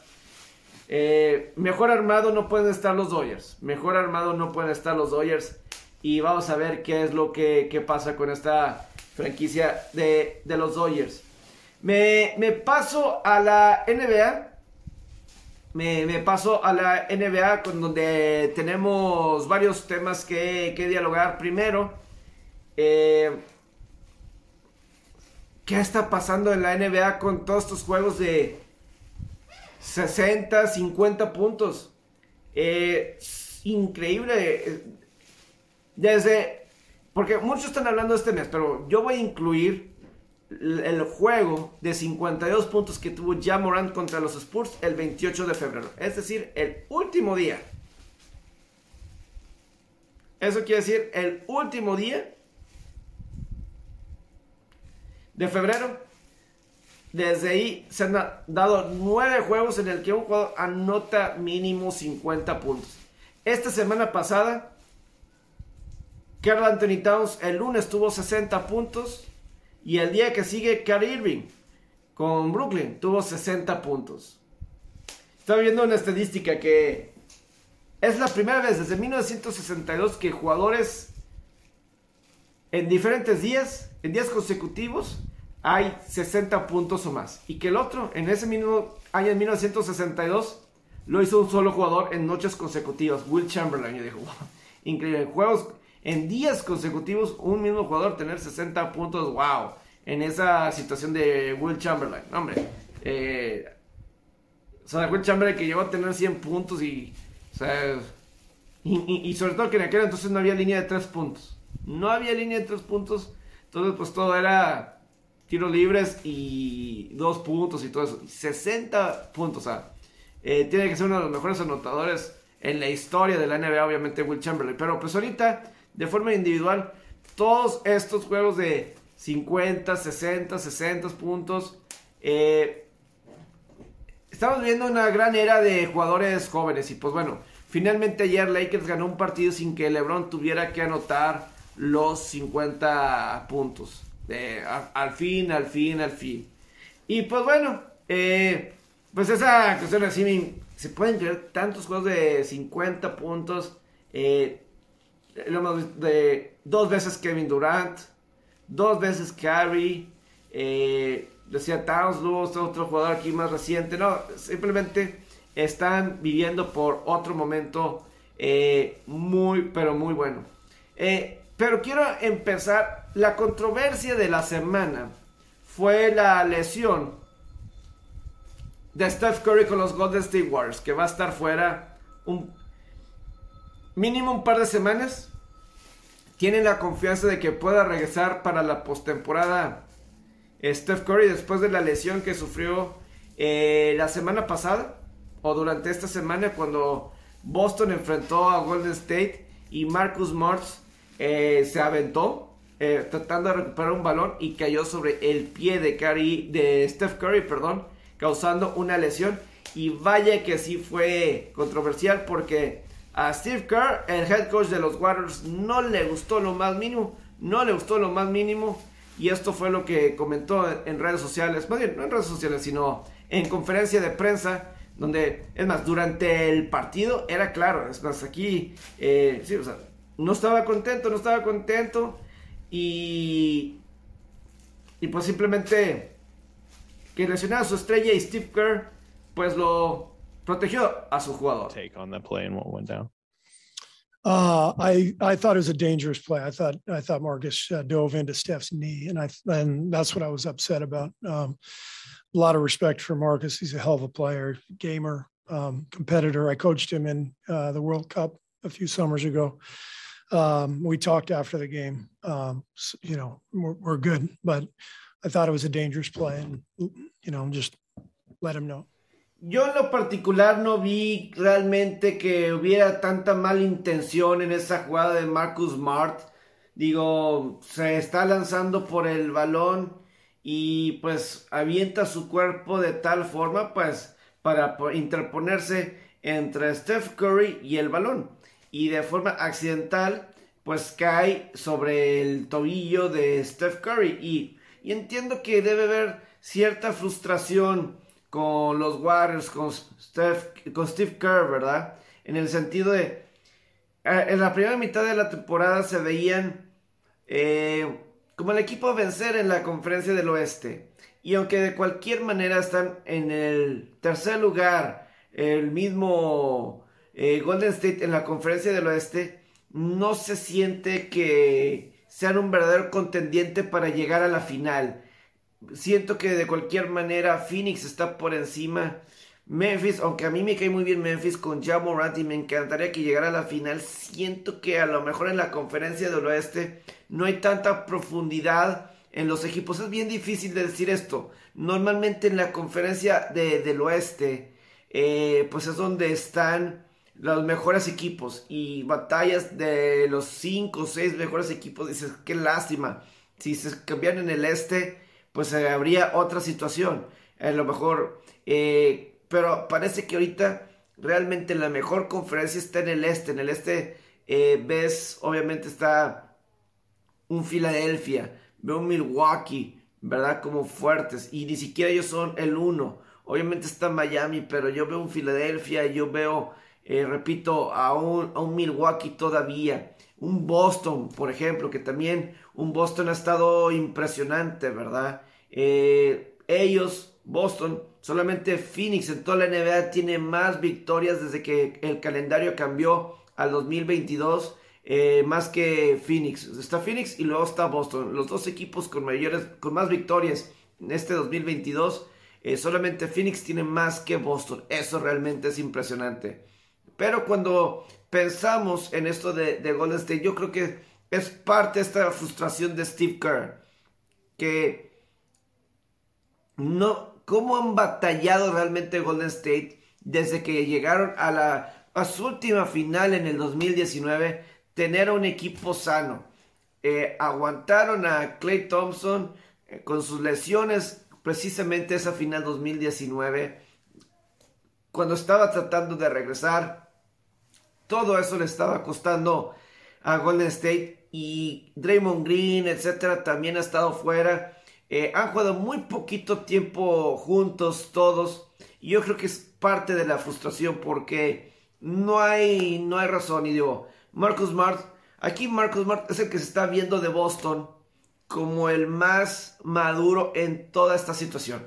Es el que se ve más, eh, el que realmente está como con mayor calma. Yo la verdad no entiendo aquí a Steve Kerr. Steve Kerr creo que realmente no le vi nada de maldad a esa jugada. Tal cual. Yo no le vi ninguna maldad.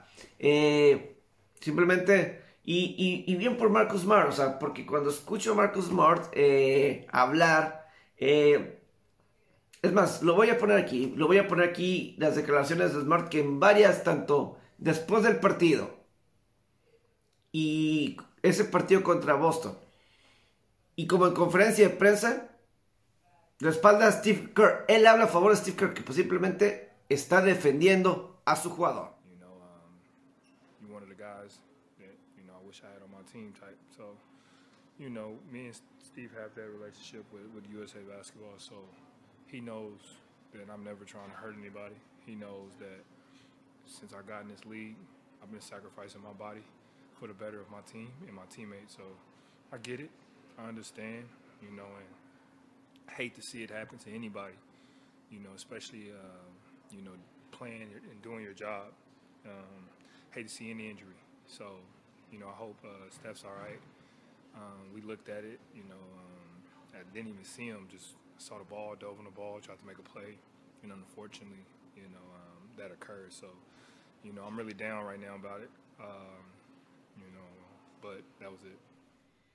Pero sí es una oportunidad para hablar de, de, Boston, ya lo decía. Simplemente Jason Tatum, ahorita que estaba platicando sobre de los 60, 50 puntos, Jason Tatum es otro de los que también han estado encendidos juntos con Jalen Brown. Ahorita están en un road trip por la conferencia de, del oeste y realmente Boston se ve como uno de los mejores equipos de la NBA. Realmente esa conferencia del este, eh, lo repito, para mí lo veo como...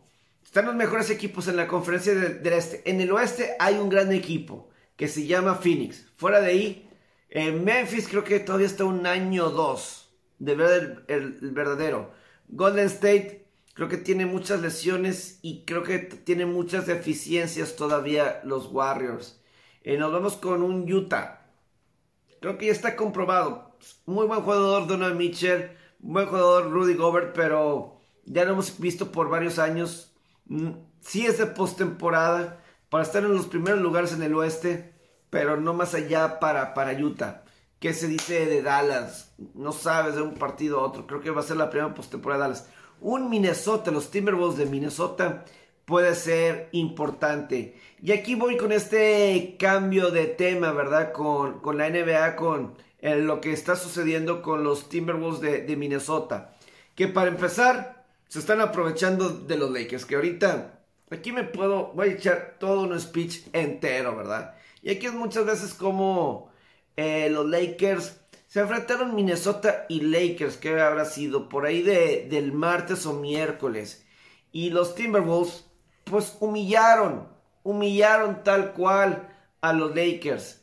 Y no solamente en el marcador, pero veías a jugadores como Patrick Beverly, que se estaba burlando del mismo eh, Russell Westbrook y pues hay toda una historia atrás de Patrick Beverly y Russell Westbrook desde cuando estaban por ahí en el 2013, si no me equivoco, en la postemporada 2013, que Patrick Beverly lastima a Russell Westbrook, sufre Russell Westbrook una ruptura de meniscos cuando Westbrook todavía estaba con el Thunder de Oklahoma City y repito, sufre esta ruptura de meniscos y lo que eso llegó a, causar, ¿verdad? Que hubiera esa fricción por mucho, mucho tiempo, luego ha habido otros roces, porque Patrick Beverly es un cadillo, es un cadillo, ya saben dónde, ¿verdad? En el trasero, es un cadillo en el, trasero, pero si lo tienes en tu equipo es, es bastante bueno. Entonces estaba toda esa rivalidad y Patrick Beverly ahí le estaba picando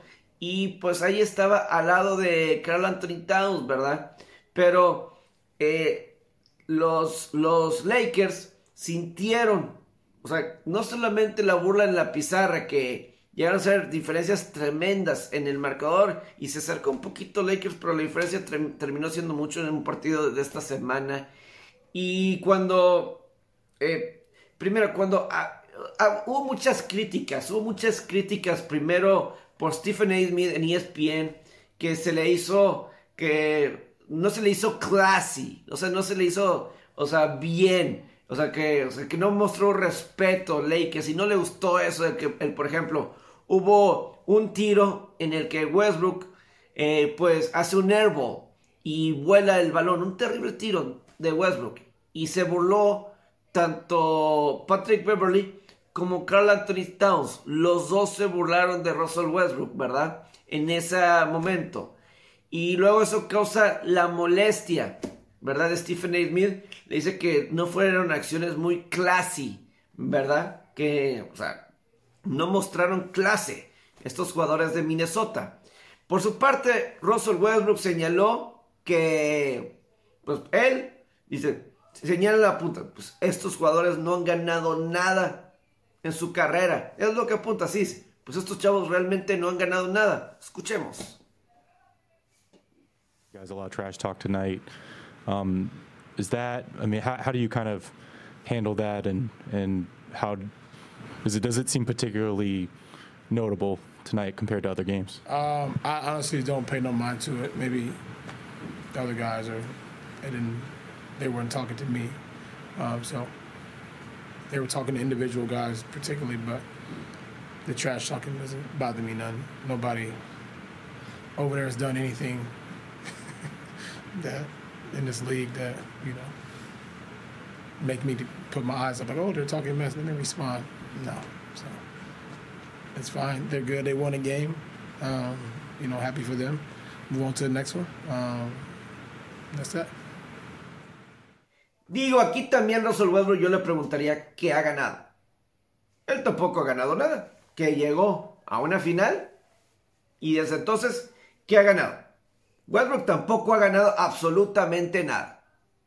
¿Sí? Si, o sea, si su argumento para decir, pues no me importa lo que me digan, acabo, ellos no han ganado nada, obviamente ahí está apuntando específicamente a Beverly y a Carl Anthony Towns. Yo pregunto, ¿Westbrook qué ha ganado? Ha calificado postemporada. Pero cuando han llegado, por ejemplo, a una final, ahí estaba James Harden y Kevin Durant. Cuando Kevin Durant se lesionó y James Harden estaba fuera, lo más que llegaba el equipo, primera ronda y hasta ahí. Es todo lo que ha logrado Westbrook. Él, sí, un MVP, pero es el MVP más sobrevalorado en cualquier deporte en la última década. Fácil por parte de Russell Westbrook. Es el MVP más sobrevalorado. Entonces, ok, tiene estadísticas a su favor. Pero a final de cuentas, yo pienso en su frase, pues es que ellos, no han ganado nada del otro lado. Y como que diciendo, él sí. Él está en el equipo el 75 aniversario porque llegó este año con Lebron. Me queda claro. No tiene nada que estar haciendo Russell Westbrook en el equipo el 75 aniversario. Él tampoco ha ganado nada. Absolutamente nada. Como que sí, como poner un argumento. No. Él no ha ganado absolutamente nada. Que si el respeto no. Y muchos apuntan eh, cómo festeja eh, Westbrook. Y eso es como una respuesta. Creo que Carl Anthony Towns estuvo en una, una sesión de Twitch con alguien, no sé quién pero como que él, cuando le preguntan sobre estas cuestiones de burlas hacia Westbrook, el mismo Carl Anthony Towns decía, eso no los hacían a nosotros. O dice, pues había mucha plática en la banca. Pues simplemente yo respondí. Como que diciendo, había mucha gente en los Lakers que están hablando, pues simplemente yo manejé la situación. Y ahora dice que ahora nosotros somos los que no guardamos el respeto. Escuchemos. I mean, so what happened with you and LeBron? Man, Is that what we're going, Dan? That's what you want. You re- listen. I want everyone to know too. Me and Dan have not talked today, so this is Dan Fine, really asking me something that he wants to know about. I, I wait to talk to Carl just so you guys can hear our conversation. All right. Bro, I ain't gonna lie to you. We we haven't talked all day yet, but um, nothing, nothing, man. You know, I just uh, people was talking shit on the sideline. I I handled it. That's really it. I mean, really, that's really it to that. I just, I don't, I'm not a guy who's gonna do the, the talking, but if you gonna talk, we gonna talk then. We gonna talk. Now when we have a little fun with the game, now when we have a little fun with the game, now we being classless, right? That's what he said, classless. It's cool though. I understand. It was cool when people was doing this in people's face, right? It was cool, right? Alright, things came back to bite. Alright, say what it is. Say what it is. I don't want to hear no one talking about shit about nothing else. It was all good when people was fit, fitting narratives about me and talking about Pat and stuff. Oh, it was cool, right? It was cool. It was funny, right? It was funny. Fuck out of here, man. Stop it. Para mí queda claro que los Lakers, el enfoque está equivocado de los Lakers. Los Lakers están enfocando, que es lo que están diciendo en la prensa, y esto va desde LeBron James, que LeBron James pone mucha atención y eso pasa por el resto. Están poniendo atención en qué es lo que se dice en los medios, qué es lo que se dice en las redes sociales. En lugar de enfocar cuálmente es realmente el problema, es que el equipo de Lakers apesta. Yo estaba pensando que Lakers le iba a ganar a Washington. Después que vencieron a Toronto en tiempo extra, yo pensé, pensaba, ah, bueno, no sabía que jugaban el sábado, pero Washington, yo esperaba que ganaran. Y no, se mantiene una racha de que Lakers no ganan partidos consecutivos desde el 7 de enero. Dos meses y medio sin que Lakers gane partidos consecutivos. Y todavía alguien como Anthony Davis, que no ha podido regresar, se le ocurre decir que los soles de Phoenix no los hubieran vencido el año pasado en postemporada si no se hubiera lesionado a él. Y Devin Booker, tranquilamente, esto fue lo que responde. Nah, that's what's gonna happen anyways. I just think it's funny. Yeah. Why do you know. It just is. I know what you're trying to do to win, but yeah. Nah, it's just all the ifs, and you know, if if was a fifth, we'd all be drunk. If my auntie had something between her legs, she'd be my uncle. You know, it's it's a lot of ifs in this game, and you know, you look at history along the lines like there's some something that comes up for every team during every season. So, you know, instead of just taking the high route and going, you have to make a comment like that. It's kind of funny. Monty even said before the game, like, well, Chris was hurt. Yeah.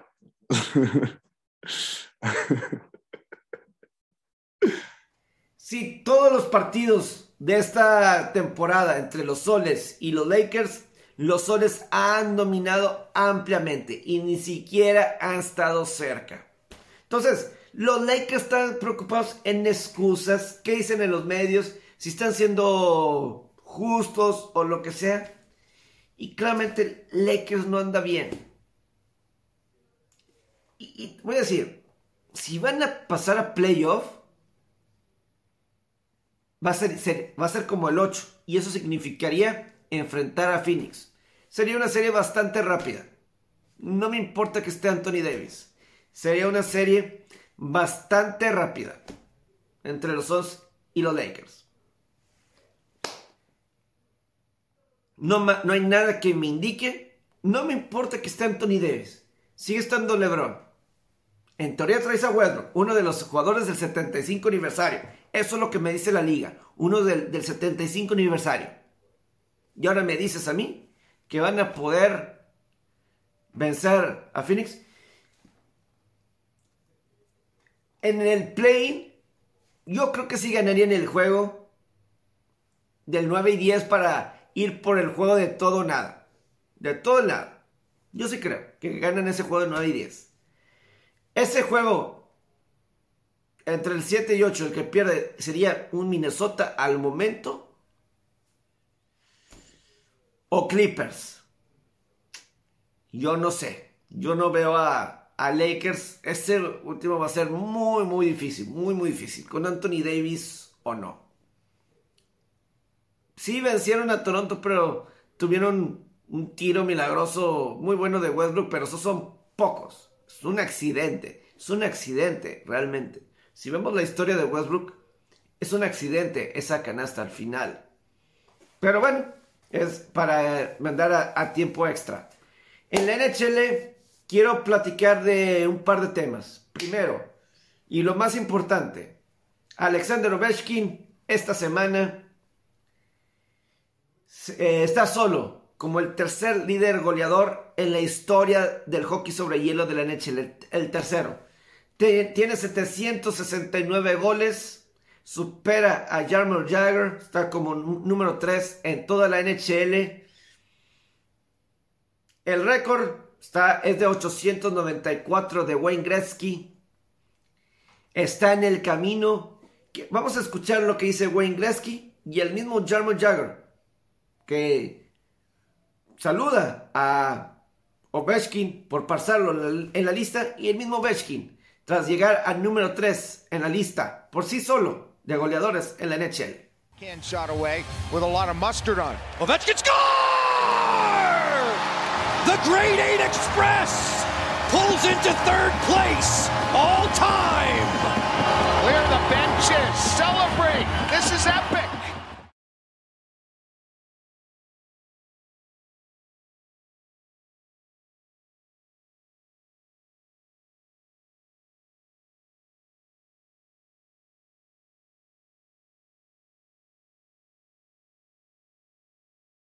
Alex, the grade 8, congratulations. Now you become the leading NHL goal scorer among European players.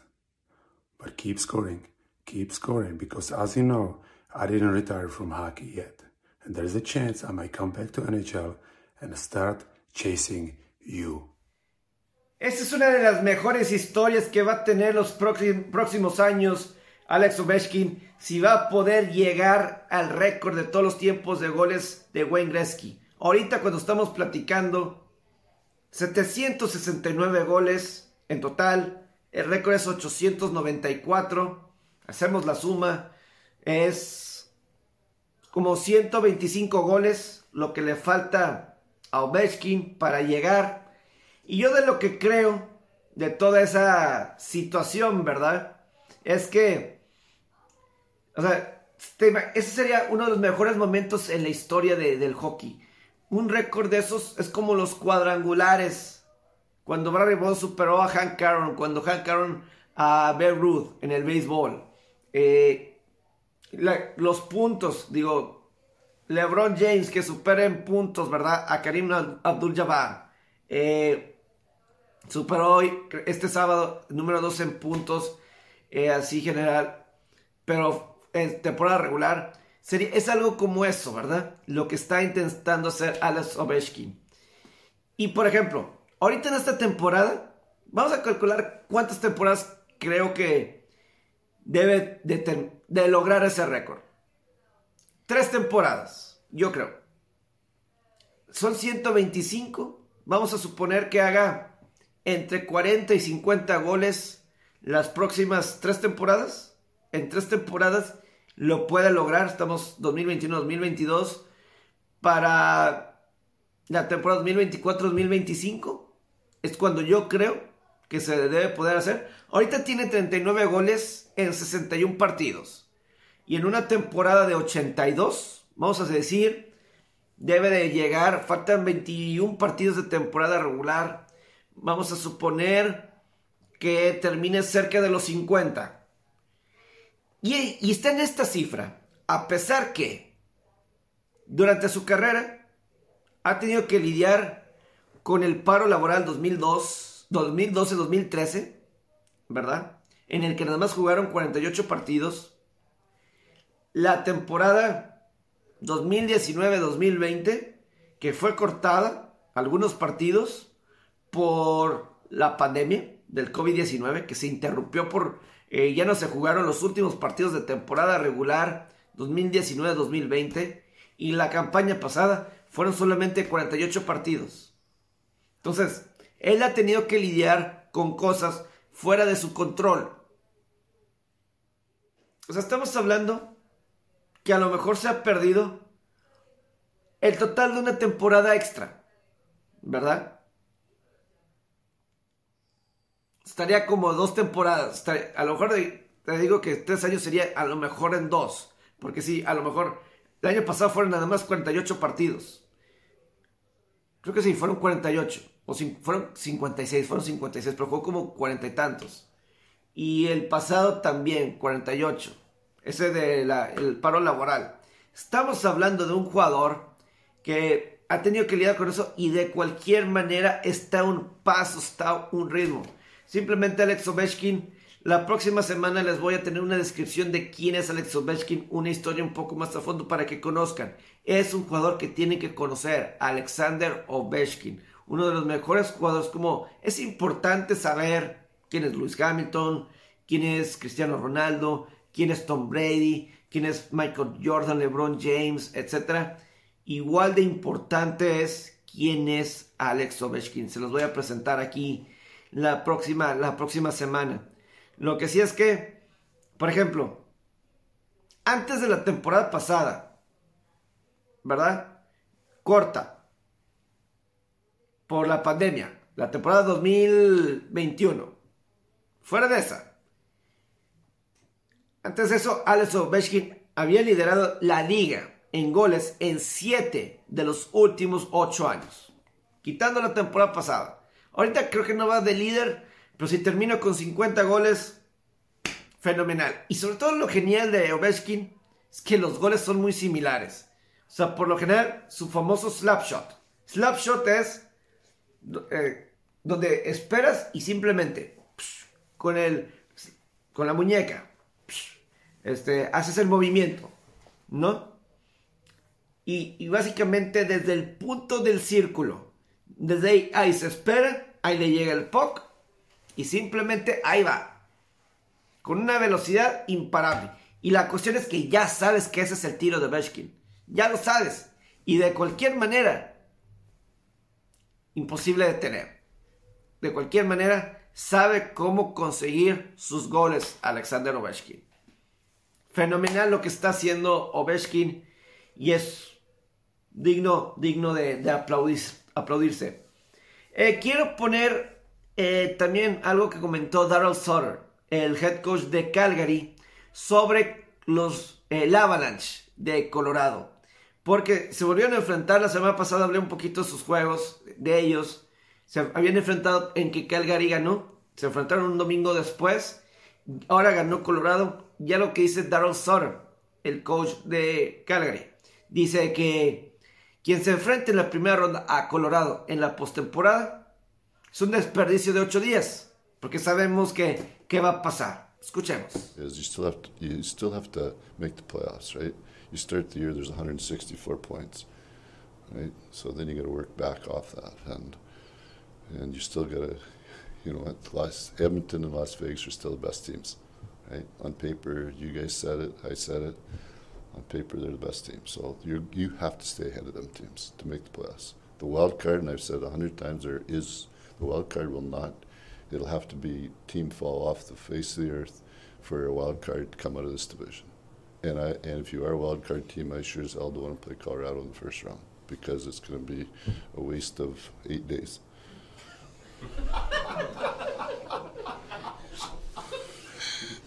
so that just tells you what you have to do every day. Anybody that's comfortable or cozy, I'm saying it right now, it's you won't last long. ¿Será así que en ocho días que Colorado sin problemas ganaría la primera ronda? Colorado va a terminar con la mayor cantidad de puntos. ¿Crees? Creo que Colorado va a terminar con la mayor cantidad de puntos. La duda que yo tengo es, vamos a suponer que es un Vegas. Ha sido muy crítico de Vegas. Pero si logra calificar, ahí está alguien como Max Stone. Y si está Stone, puede ser diferente, puede ser más complicado de lo pensado.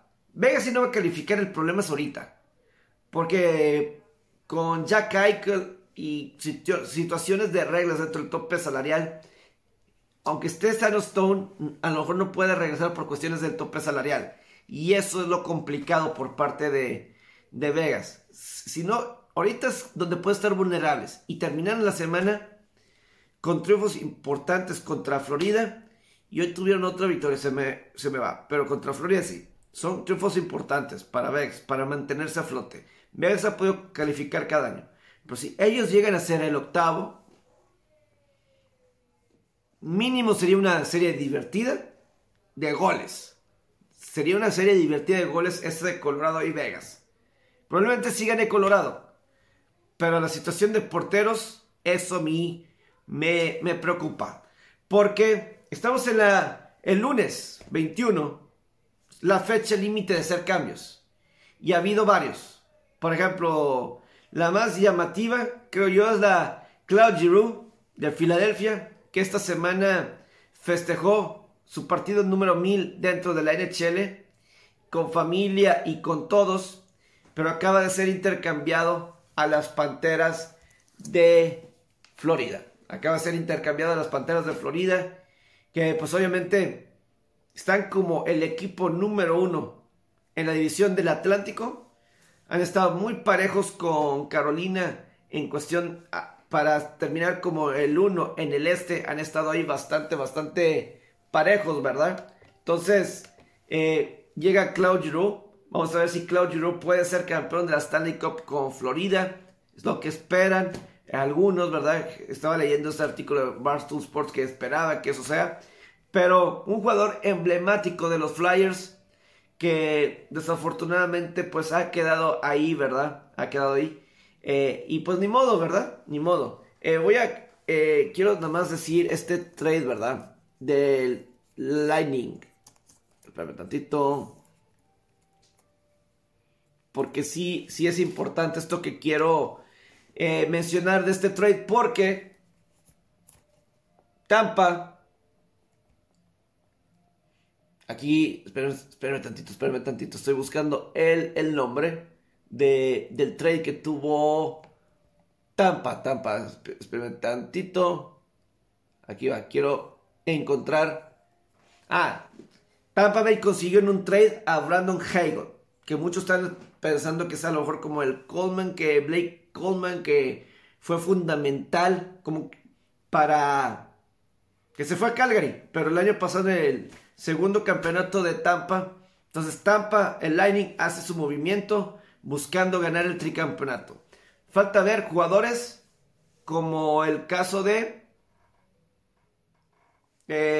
Falta ver jugadores como Marc-André Fleury, portero de Chicago.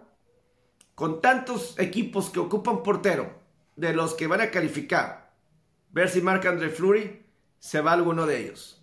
Eso es importante. Allí en el mismo Blackhawks, Patrick Kane, ¿se va a quedar en Chicago o lo van a cambiar? Chicago se sabe que está en una reconstrucción. Vamos a ver qué pasa. Va a ver qué pasa, ¿no? Y lo interesante de Hegel es que el mismo Brandon Hegel, él mismo predijo, ¿sabes qué? Valgo dos selecciones de primera ronda y algunos prospectos. Y exactamente eso fue lo que pasó. Yeah, you think with this hat trick, the, the price goes up to two first round picks? yeah, two first, couple prospects. McDavid, maybe. Pero bueno, vamos a ver qué pasa. Lo de Patrick Kane también es importante. Digo, Chicago están vendiendo porque saben que están en reconstrucción, no está funcionando. Tienen que empezar de cero los Chicago Blackhawks, uno de los equipos de la década pasada. Pero claramente esto no está funcionando. Y un Patrick Kane que salga de Chicago sería algo muy, muy diferente. Y por último, nada más quiero hablar un poquito del golf. Cameron Smith gana el Players la semana pasada. Nota así aparte nombran a Henrik Stenson como el capitán de la Copa Ryder por Europa en el 2023. Eso también es importante. Hendrik Stenson, quien ganó el abierto británico en el 2016 en un gran duelo con Phil Mickelson. Y también, también quiero agregar, eh, pues un poquito en lo que la liga esta de Arabia Saudita habla que, que está encargado Greg Norman, que esa, ese, ese circuito, de este nuevo circuito de golf, encabezado por Norman y también por el gobierno de Arabia Saudita, muy controversial, va a empezar en junio. Más de 150 millones de dólares estarán en juego. Vamos a ver a cuántos estarán ahí dispuestos a jugar. No dicen quiénes están, pero eso sí va a ser crucial. Eh, lo de Cameron Smith, pues buena victoria, buena victoria obviamente en el campeonato de los Players. Es el torneo más importante para el Tour de la PGA. Lo explicaba la semana pasada. Está el Masters, que pues bueno, esa es la gente de, de Augusta, ¿verdad?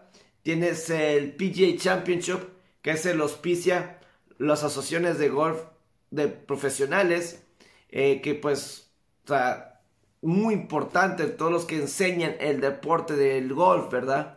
Tienes la, Asociación de Golf de Estados Unidos, que auspicia el US Open, y el Royal Nation Golf Club of St. Andrews, Andrews, que auspicia el golf alrededor del mundo, y Cameron Smith en un Players muy complicado, muy largo, se acabó hasta el lunes, y pues bueno, puso la, pelota en el agua en el hoyo 18, pero de alguna forma logró terminar con el, pues el toque final, ¿verdad? Eh, mm, cuando necesitaba bogey, hizo lo que necesitaba para después del agua salvar el bogey y así y así lo hizo. Habían muchos allí en la, en la pelea y a final de cuentas Cameron, mira, a mí me agrada, es un hombre que ya ha ganado varias veces, cuatro o cinco veces ya va en lo que va del tour. Obviamente se está consolidando como uno de los mejores. No le pegó bien en la semana, pero eso fue